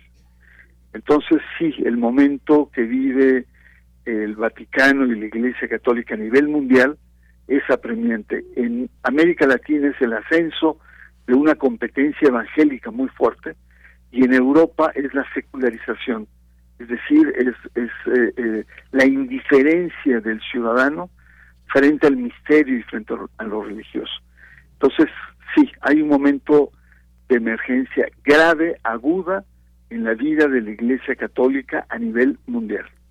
Pues muchas gracias por, por compartirnos esto muy interesante e importante, lo que nos ha señalado doctor Barranco sobre esta, pues sí, la, la Iglesia Católica sigue siendo uno de los grandes poderes, pero bueno, pues justo esta historia, justo estos escándalos, estas situaciones, pero bueno, pues mientras tanto, o el día de hoy se le dio la despedida a Benedicto XVI. Doctor, pues un gusto el haberlo tenido aquí nuevamente en, en Prisma RU, le enviamos un fuerte abrazo y pues hasta pronto. Eh, muy buenas eh, tardes y feliz año a todos los radioescuchas de Radio UNAM. Un abrazo muy sentido. Igualmente para usted, doctor. Buenas tardes y gracias. El doctor Bernardo Barranco, conocido economista y como ustedes ya escucharon, un gran experto en el tema del catolicismo contemporáneo. Continuamos. Colaboradores RU cine. Dos de la tarde con 29 minutos y tengo el gusto de saludar nuevamente al crítico de cine Eric Estrada, con quien hemos tenido la suerte de platicar en otras ocasiones, en los jueves de, de cine, en este espacio que, que, pues aquí dedicamos a este tema, sobre todo de la mano de nuestro maestro Carlos Narro. Pero bueno, el día de hoy eh, vamos a tener esta plática con Eric, Eric Estrada, sobre algunas películas que se van a estrenar, otras ahí que podemos eh, disfrutar, pero bueno, para no entrar en más detalles, mejor pues le doy la bienvenida a Eric. Te saludo con mucho gusto, buenas tardes, feliz año, Eric. Hola Virginia, pues este, gracias a ustedes por invitarme, feliz año y buenas tardes, aquí estamos para, para hablar de cine que hay hay películas para sentarse y esperar a ver si llegan los reyes, ¿eh? claro, claro. Oye, esta de Alcarraz ha estado muy mencionada, muy reconocida y llega hoy a los cines de, de nuestro país. ¿Qué nos puedes contar? precisamente es como, como el, uno de los grandes regalos de Reyes que tenemos en la, en la cartelera. Alcarraz es la nueva película de una directora eh, que ha entregado, bueno, entregó ya primero la película Verano 1993 con aires eh, autobiográficos muy interesantes, retratando un, verano dolorosísimo en su propia vida. La película es muy, muy autobiográfica, conquistó a todo mundo porque la manera en cómo cuenta sus películas, como cuentan las historias, no es para nada la convencional. Ella, ella le gusta generar atmósferas justo a partir de situaciones que en algún momento alguien podría pensar esto no me está no me está contando nada, pero dos o tres secuencias más tarde 30 minutos más tarde en la película, la secuencia donde creíamos que no nos estaba contando nada, toma todo el sentido del mundo. Y ahora en Alcarraz, que es una nueva película, insisto, hace más o menos lo, lo mismo.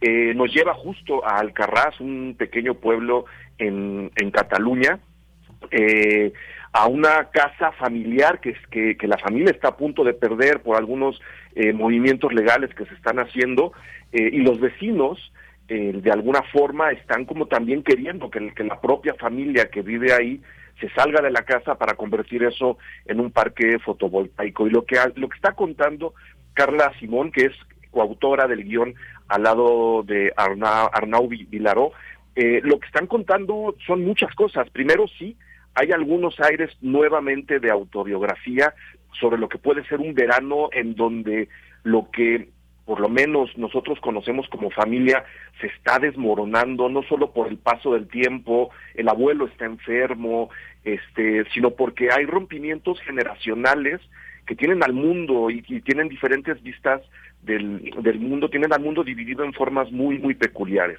Por el otro lado, también está contando este fenómeno de lo que ahora se conoce como la España vaciada, en donde el, el, propio sistema y la inasistencia de las autoridades han obligado a mucha gente a abandonar pequeños poblados para migrar de manera forzada a las ciudades y eso origina un campo empobrecido, eh, comunidades eh, sin gente, sin niños, que evidentemente empiezan también a no necesitar asistencia médica y escuelas. Entonces se va haciendo un, mapa de España bien, bien peculiar y por supuesto hay una denuncia durísima sobre el modo de, de vida ultracapitalista en el que estamos, en el que estamos hundidos, ¿no? En donde importa mucho más lo que te diga tu Excel y lo que digan tus números que lo que se ha vivido en el caso de Alcarraz lo que se ha sentido, lo que se ha fotografiado, lo que está en las paredes de la casa. Ahora, todo esto lo hace, repito, en aires muy cálidos, retratando momentos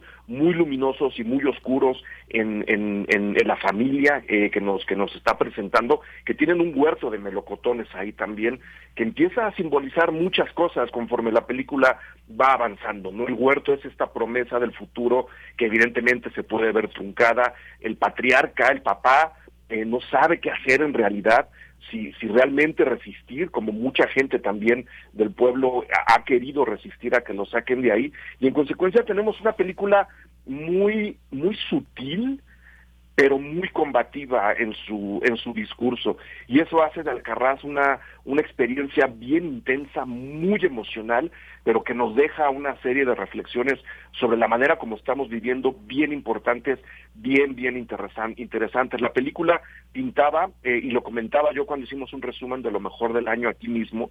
La película pintaba para ser eh, la representante del cine español en, en la entrega de los premios Oscar al final fue prácticamente ignorada y se armó un escándalo en España súper interesante, súper debatido, de, porque, pues bueno, ¿qué, ¿qué, tipo de películas queremos que ve el mundo, hablando del cine español, de parte de España, si estas o historias que ya de alguna forma están mucho más metidas en el molde. Y el debate sigue, y ahora nosotros podemos sumarnos a ese debate porque evidentemente el fenómeno que retrata Alcarraz, con familias, ¿no? Con, con explotaciones, con migración forzada, ocurre en muchos países, México incluido. Creo que es una gran manera de reflexionar qué puede estar pasando en situaciones parecidas en un país tan parecido a España como México. Entonces, yo la verdad recomiendo que vayan corriendo al cine a ver Alcarraz de Carla Simón.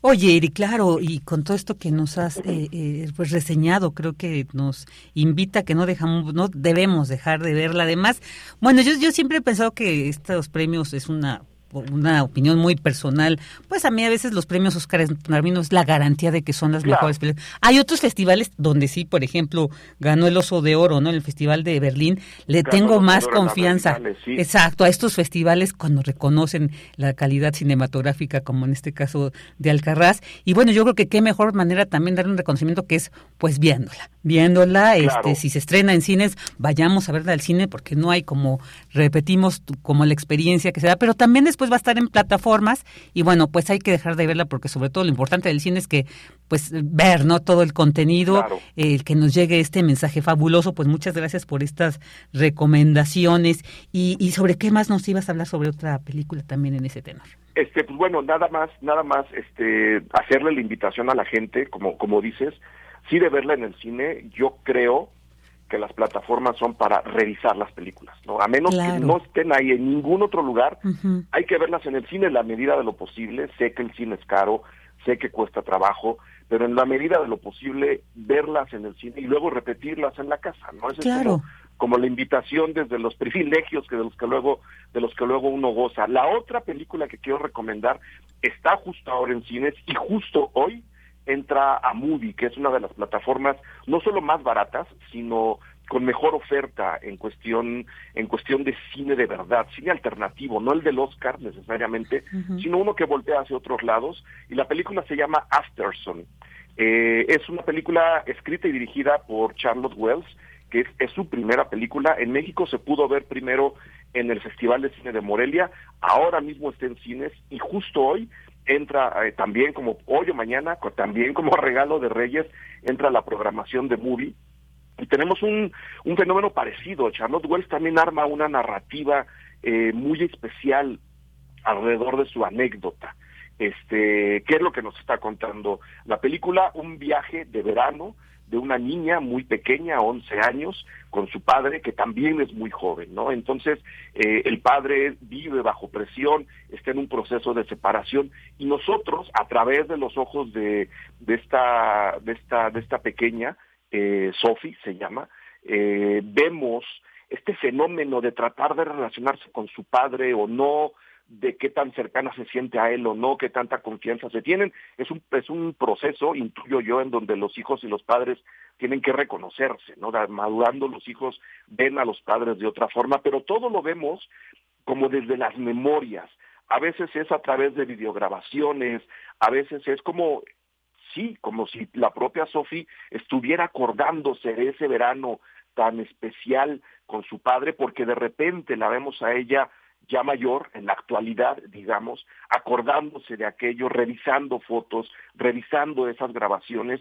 La película va y viene en el tiempo y este, este péndulo en el cual nos, nos mete Charlotte Wells empieza a armar una atmósfera no necesariamente de nostalgia, sino de revaloración de la memoria, de qué tanto nos acordamos, qué tanto inventamos cuando nos acordamos, ¿no? Sophie quiere más ahora a su padre cuando se acuerda de él o lo quería más en ese momento. Es una relación, insisto, muy, muy peculiar que nos lleva justo a partir de ir y venir en el tiempo de una manera muy atmosférica. Quiero retratar, eh, resaltar eso. No, no es, eh, no hay un letrero que nos diga. Entonces vamos al pasado, sino simplemente la película nos deja entrar poco a poco en los distintos tiempos y al final, en, un, en uno de los mejores finales de cine que he visto yo en este siglo, nos centramos por qué, porque la película va y viene, porque estamos viendo todo a través de Sophie, porque de repente su padre Calum le dice algunas cosas, le dice otra, por qué revisamos las cintas de video junto a ella y ese por qué que cae al final, de verdad, insisto, no solo le da sentido a todo lo que veníamos viendo antes, a esta atmósfera que se va inflando, sino que es uno de los mejores finales que he visto yo en el cine en este siglo. Y Afterson está en cines a justo ahora y repito, a partir de mañana pueden ver ya en la plataforma Movie. Perfecto, ahí están estas interesantísimas recomendaciones. Muchas gracias ahí Alcarraz y Afterson. Entonces, que pues no no la podemos perder. y ahora, bueno, pues... Hay que verlas. Hay que verlas, hay que verlas. Eric, pues nos quedan eh, cuatro minutos. Oye, cuéntanos, ayer se, se, bueno, se conmemoró el Día Nacional de los del Periodista, ¿no? De las y los periodistas. Híjole, una profesión realmente muy difícil de, de desarrollar en este país. Y bueno, nos vas a contar precisamente, creo que hay trabajos eh, cinematográficos que nos pueden dar cuenta de esta situación que viven las y los periodistas documentales, ¿no? Sí, hay, hay un documental que quiero recomendar mucho eh, de Alberto Arnaud Estrada, que ya entregó un documental súper valioso que se llama Hasta los dientes. Ahora en Netflix se puede ver a, plena luz que retrata justo este asesinato en el 2015 de un grupo de personas en, en la colonia Narvarte, en la Ciudad de México, entre los que estaba Rubén Espinosa, fotoperiodista. Y el documental, entre muchas cosas alrededor del caso, creo que retrata de manera muy puntual la importancia del periodismo de investigación, ¿no? que luego se nos olvida eh, eh, cómo, se trabaja en el periodismo de investigación.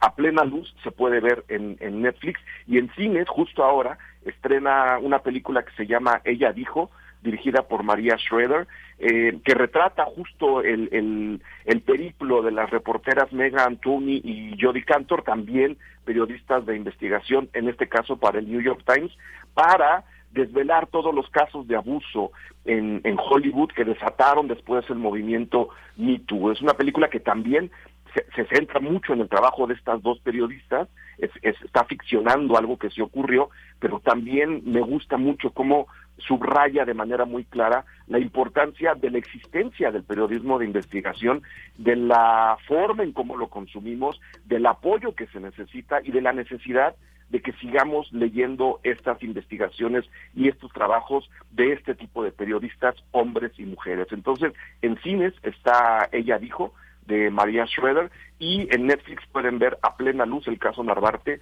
de Alberto Arnaut Estrada.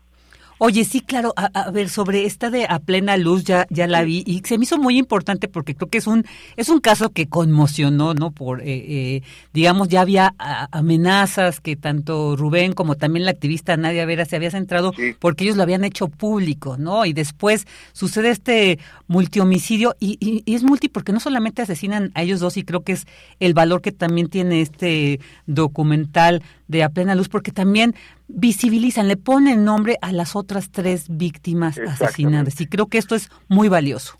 Exactamente, les pone nombre y nos cuenta su historia, que es algo que luego, a la hora de la noticia fácil y del escándalo, suelen olvidar, revictimizando precisamente a estas, a estas personas. Entonces, creo que el trabajo eh, eh, de Alberto al lado de Pedro García y Salma Abu que son eh, el grupo de guionistas, es muy valioso en ese sentido, porque retratando la importancia del periodismo de investigación, ellos hacen un documental que es periodismo de investigación. Entonces, creo que esa vuelta nos, nos, nos puede nutrir mucho y nos puede hacer voltear a este tipo de trabajos y a lo arriesgado que es ejercer esta profesión en México para empezar y en el mundo en, en general. A plena luz sería yo creo que la gran recomendación para ver en casa este fin de semana.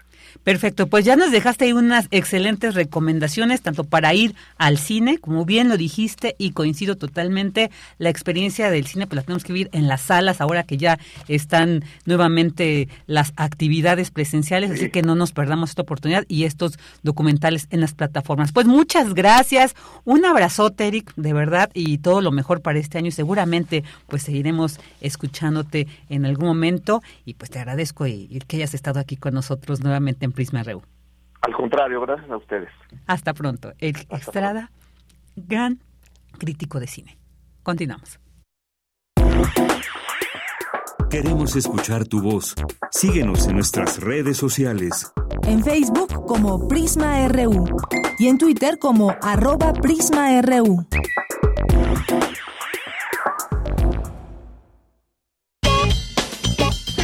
Porque tu opinión es importante, escríbenos al correo electrónico prisma.radiounam@gmail.com.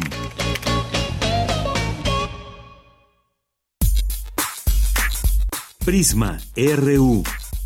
Relatamos al mundo.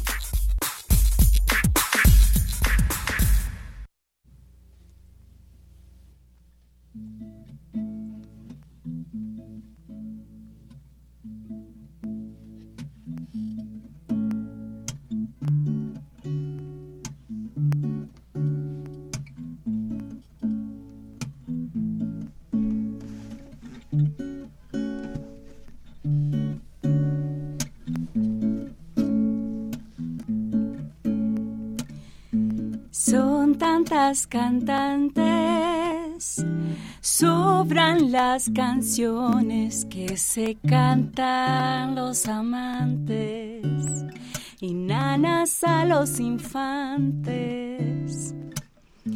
Son tantas cantantes en esquinas, en bañeras, en las peñas y en las camas de solteras. Hay tantas cantantes que susurran melodías, remendándose la vida. Yo quisiera que no dejen de cantar sus canciones.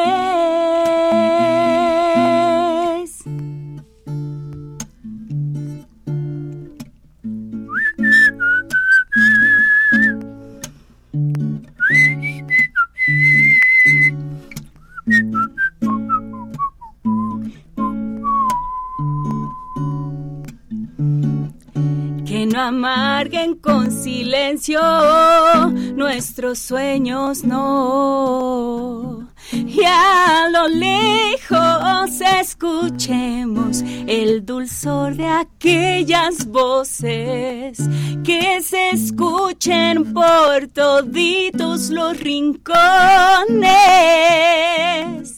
Mujer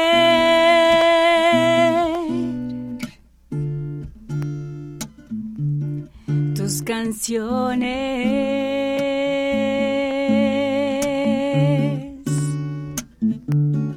tus canciones,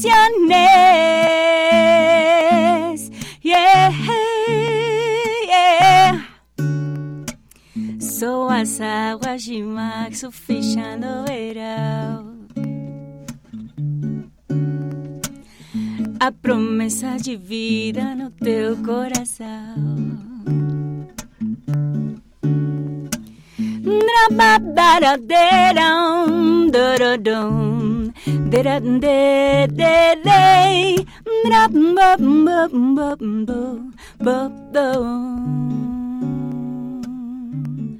Tus canciones. Bravo. Muchas gracias. Gracias, pues ya, como acaban de escuchar, ya está con nosotros, como les anuncié al inicio del programa, Esmeralda Guillén, la verdad es que qué gusto. Yo la, la escuché hace poco en un evento con Leti Servín y me maravilló. Y le dije, no, pues tenemos que compartir con nuestros radioescuchas todo este proyecto, tu arte, tu voz. Esmeralda, qué maravilla. Y sí, pues qué suerte que hayan muchas cantantes como tu canción lo dice y porque pues te, por eso te tenemos aquí. Gracias Vicky y yo encantada de compartir contigo, con tu audiencia también. Em, pues yo digo que todas las mujeres somos cantantes. Dice Tom Jobim que los desafinados también tienen su corazoncito y la verdad es que yo conozco especialmente pues a mi mamá y conozco a muchas mujeres que se resuelven y se remiendan la vida cantando, pintando, bailando así en la intimidad de la casa o tal vez también en un escenario, pero el punto es cómo esta sublimación también eh, y esta conexión emocional y esta conexión con la música sana y también nos, nos reencuentra con, con un- nuestro profundo ser. Eh, entonces, por eso digo que todas las mujeres somos cantantes. Claro, ¿no? Y además este amor a la música, también lo que dice tu canción me, me fascina. La música nos remienda, la música nos decora, la música nos, nos reconforta. O sea, la música es esencial para la vida. Creo que sin ella no, no podríamos hablar de una buena existencia. Sí, pues ha sido tan esencial en estos tiempos incluso. Y, y sabes otra cosa con respecto a, a la música, pues hay música que a mí me ha enseñado. Tengo como ídolos eh, vivos y vivas musicales que me han enseñado tanto y que he podido comprender pues otra cosmogonía o abrirme a otras posibilidades. Yo vengo de Veracruz, nací en un lugar que se llama Catemaco, Veracruz. Crecí eh, mi primera infancia en Jalapa, Veracruz. Después estuve viajando mucho y siempre por la provincia. Incluso ahorita vivo en la ciudad de Puebla. Y la música me trajo otras posibilidades, me, me mostró otras, otras formas de, de ver, percibir el mundo. Y de alguna manera, pues también se adoptan a tus circunstancias, a tu realidad. Y, y tal vez, eh, pues también a salir un poco de la caja, ¿no? Claro, claro. Oye, ahorita como decías, estas dos, incluso esta, esta parte al final de tu canción de Aguas de Marzo, de, la maravillosa, bueno, que es Elis Regina.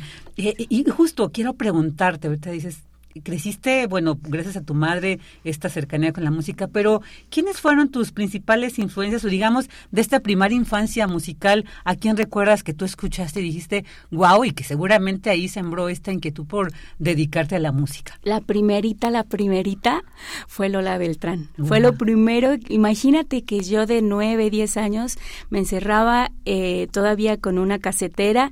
eh, a poner canciones de Lola Beltrán, ponía Paloma Negra y con esa vocesota que tiene Lola Beltrán, que tenía Lola Beltrán, y yo intentando hacer esa voz. Incluso a los 16, 17 yo grabé un disco de rancheras y se oye la voz de una señora totalmente. Con los años me ha gustado más empezar a sonar con mi voz natural, pero yo buscaba tener esa voz así eh, como de, de fuerza, de intensidad, de esta parte como muy dramática y mi primer acercamiento fue Lola Beltrán y me he dado cuenta de que conforme fui conociendo más eh, mujeres en la música, eh, también está ese sello eh, pues dramático y también el sello de, los colores de la voz. A mí me encanta Nina Simón, me encanta Elis Regina, me encanta eh, Concha Buica, por ejemplo. Entonces sigo con esas, con esas voces bien. Lila Downs también, que, que, que, es tan diversa para su, para, para interpretar y en su discografía también. Entonces, como que esa línea la continuamos en cuanto al gusto musical. Claro, y, yo recuerdo que alguna vez en un taller de voz me decían, es que así es también como se va conformando el estilo particular de cada quien. Me decían, eh, tienes que tratar de, interpretar o de, imitar la voz de todas las cantantes que te gustan y ahí después va a ser como una, eh, eh, todo en un embudito y, y se va a filtrar y va a conformar lo que es tu estilo musical. Y en ese sentido, además de Lola Beltrán, ¿quiénes forman parte de ese decantado que hacen de una, una voz especial eh, de Esmeralda Guillén, que cuando escuchamos, ah, Esmeralda, pero ¿cuáles son esas otras voces que también la habitan? Pues mira, te, comparto que yo eh, empecé a, a escribir canciones tiempo después de dedicarme a cantar. A mí me fascina cantar, eh, eh, trabajo en ensambles, especialmente el ensamble con el que siento que he crecido tanto y que me ha dado oportunidad de abordar diferentes repertorios, es un ensamble de música latinoamericana. Eh, pues porque los discursos eh, de la canción latinoamericana me parece que conectan mucho y también los ritmos y también pues las vueltas, ¿no? Conectan mucho con, con lo que yo crecí. Eh, entonces, bueno, eh, a mí me gusta mucho Gal Costa de Brasil, por ejemplo, Elis Regina o su hija también, o Marisa Monte, también me parece fantástica, que es muy dramática. Pero bueno, eh, por supuesto en México, pues Leti Servín, Nina Galindo, Betsy Pecanins, eh, yo recuerdo cómo admiraba y, por eso la emoción también de haber compartido esa fecha en el Alicia con ustedes, con, con Leti, porque eh, yo recuerdo eh, muchísimo cómo escuchaba yo a David Aro, a Marcial Alejandro, a Armando Rosas, me la pasaba yo cantando esa canción de Habrá Tiempo eh, siendo pues por ahí de los 18, 19 que ya estaba yo explorando otras sonoridades porque como te decía pues yo empecé cantando ranchero y cuando encontré el blues me pareció fascinante y, y empecé a escuchar a estos under, eh, también liran roll, o sea cosas como más más también eh, como urbanas y, y, me fui encontrando a Betsy, me fui encontrando a Nina, me fui encontrando a Leti y y bueno, también de ahí soy. Y hoy te puedo decir que con mucho amor, con mucho cariño, Vivir Quintana, Leiden también, eh, pues hizo Amanda Tobalín, que ya son mis contemporáneas, Karina Galicia, que me inspiran un montón. Y también de Puebla, muchas chicas, sabemos tantas cantautoras, pero ahora me puedo, me puedo sentir influenciada o acompañada o, o compartiendo este camino también con cantautoras. Claro, claro, no, pues qué maravilla, Esmeralda, esto que nos cuentas. Además, digo, híjole, nos va a faltar tiempo porque se me hizo maravilloso esto de que vienes de Catemaco, que es reconocido por no solamente además la playa, la laguna, esta islita que hay, sino también por esta tradición chamánica, ¿no? De las brujas y los brujos. Seguramente algo ahí recogió. Y luego pasar por Jalapa, eh, reconocida también por toda esta gran actividad cultural que hay en este estado. Bueno, pues seguramente también se refleja en todo esto que haces. Esmeralda, eh, dinos dónde quienes seguramente van a querer seguir todo este proyecto de Esmeralda Guillén, todas estas creaciones maravillosas, esta voz preciosa que, que tienes, ¿dónde te pueden seguir? ¿Dónde pueden encontrar tu material? Tengo un álbum en plataformas que se llama Ciudad Esmeralda es decir, Spotify y todas las plataformas. También tengo algunos videoclips de sesiones en vivo de la plataforma Sofar Sounds o también de mi canal, donde eh, comparto también algunos boleros. Eh, digamos que ese primer material de música original fue una fusión por ahí entre pop, rock, reggae, muy ligero y, sigo conectando con este sonido latinoamericano. Eh, y espero que me puedan seguir para compartirles próximamente los, los lanzamientos en mis redes sociales. En Instagram estoy como soy Esmeralda Guillén, en Twitter como Esmeralda Delira, en Facebook como Esmeralda Guillén Oficial. Muy bien. Bueno, pues vamos a esperarnos con una canción. Claro que ¿Con cuál va a ser? Esto se llama Que me alcance, que me alcance la vida que nos alcance la vida para seguir escuchando voces y proyectos y letras tan maravillosos como Esmeralda Guillén. Muchas gracias, Esmeralda. Por gracias, Vicky. Gracias a todos y a todas los que nos escucharon.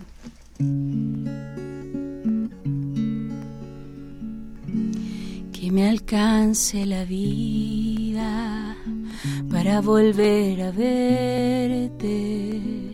Que me alcance la vida para amar sanamente, que un día despierte sin sentirme perdida, que un día me levante de esta fuerte caída.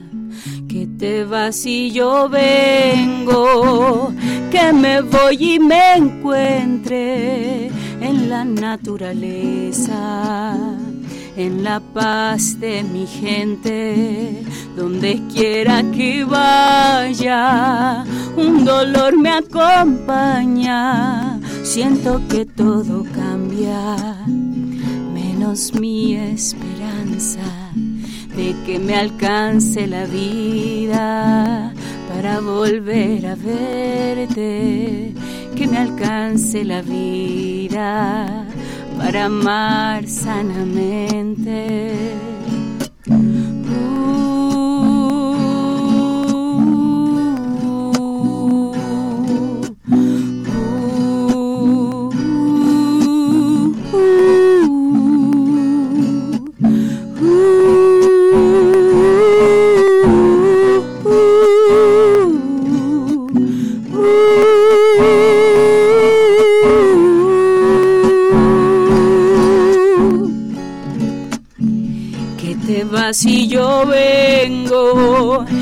Me voy y me encuentre en la naturaleza, en la paz de mi gente, donde quiera que vaya, un dolor me acompaña, siento que todo cambia, menos mi esperanza de que me alcance la vida para volver a me alcance la vida para amar sanamente, que me alcance la vida, que me alcance la vida, que me alcance la vida, que nos alcance, que me alcance la vida que me alcance la vida, que me alcance la vida, que nos alcance,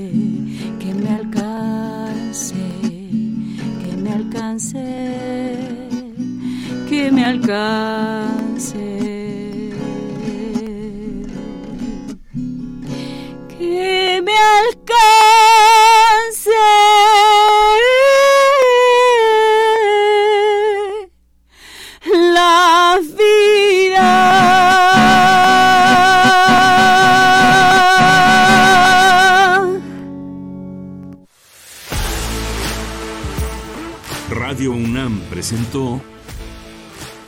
Prisma RU. Una mirada universitaria sobre los acontecimientos actuales. Prisma RU. Relatamos al mundo.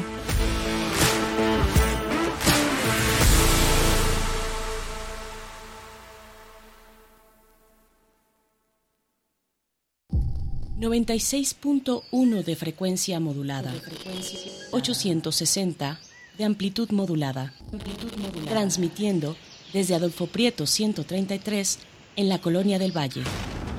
Escúchanos en nuestra página web radio.unam.mx. Síguenos en todas nuestras redes sociales. Facebook, Twitter, Instagram, Spotify y YouTube. XEUN. Radio UNAM. Experiencia sonora.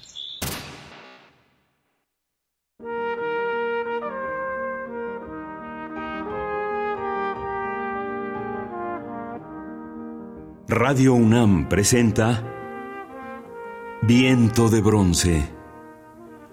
Todas las trompetas, todos los trompetistas, toda la música.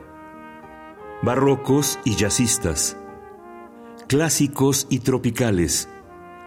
Todos ellos soplan suavemente y producen un viento de bronce.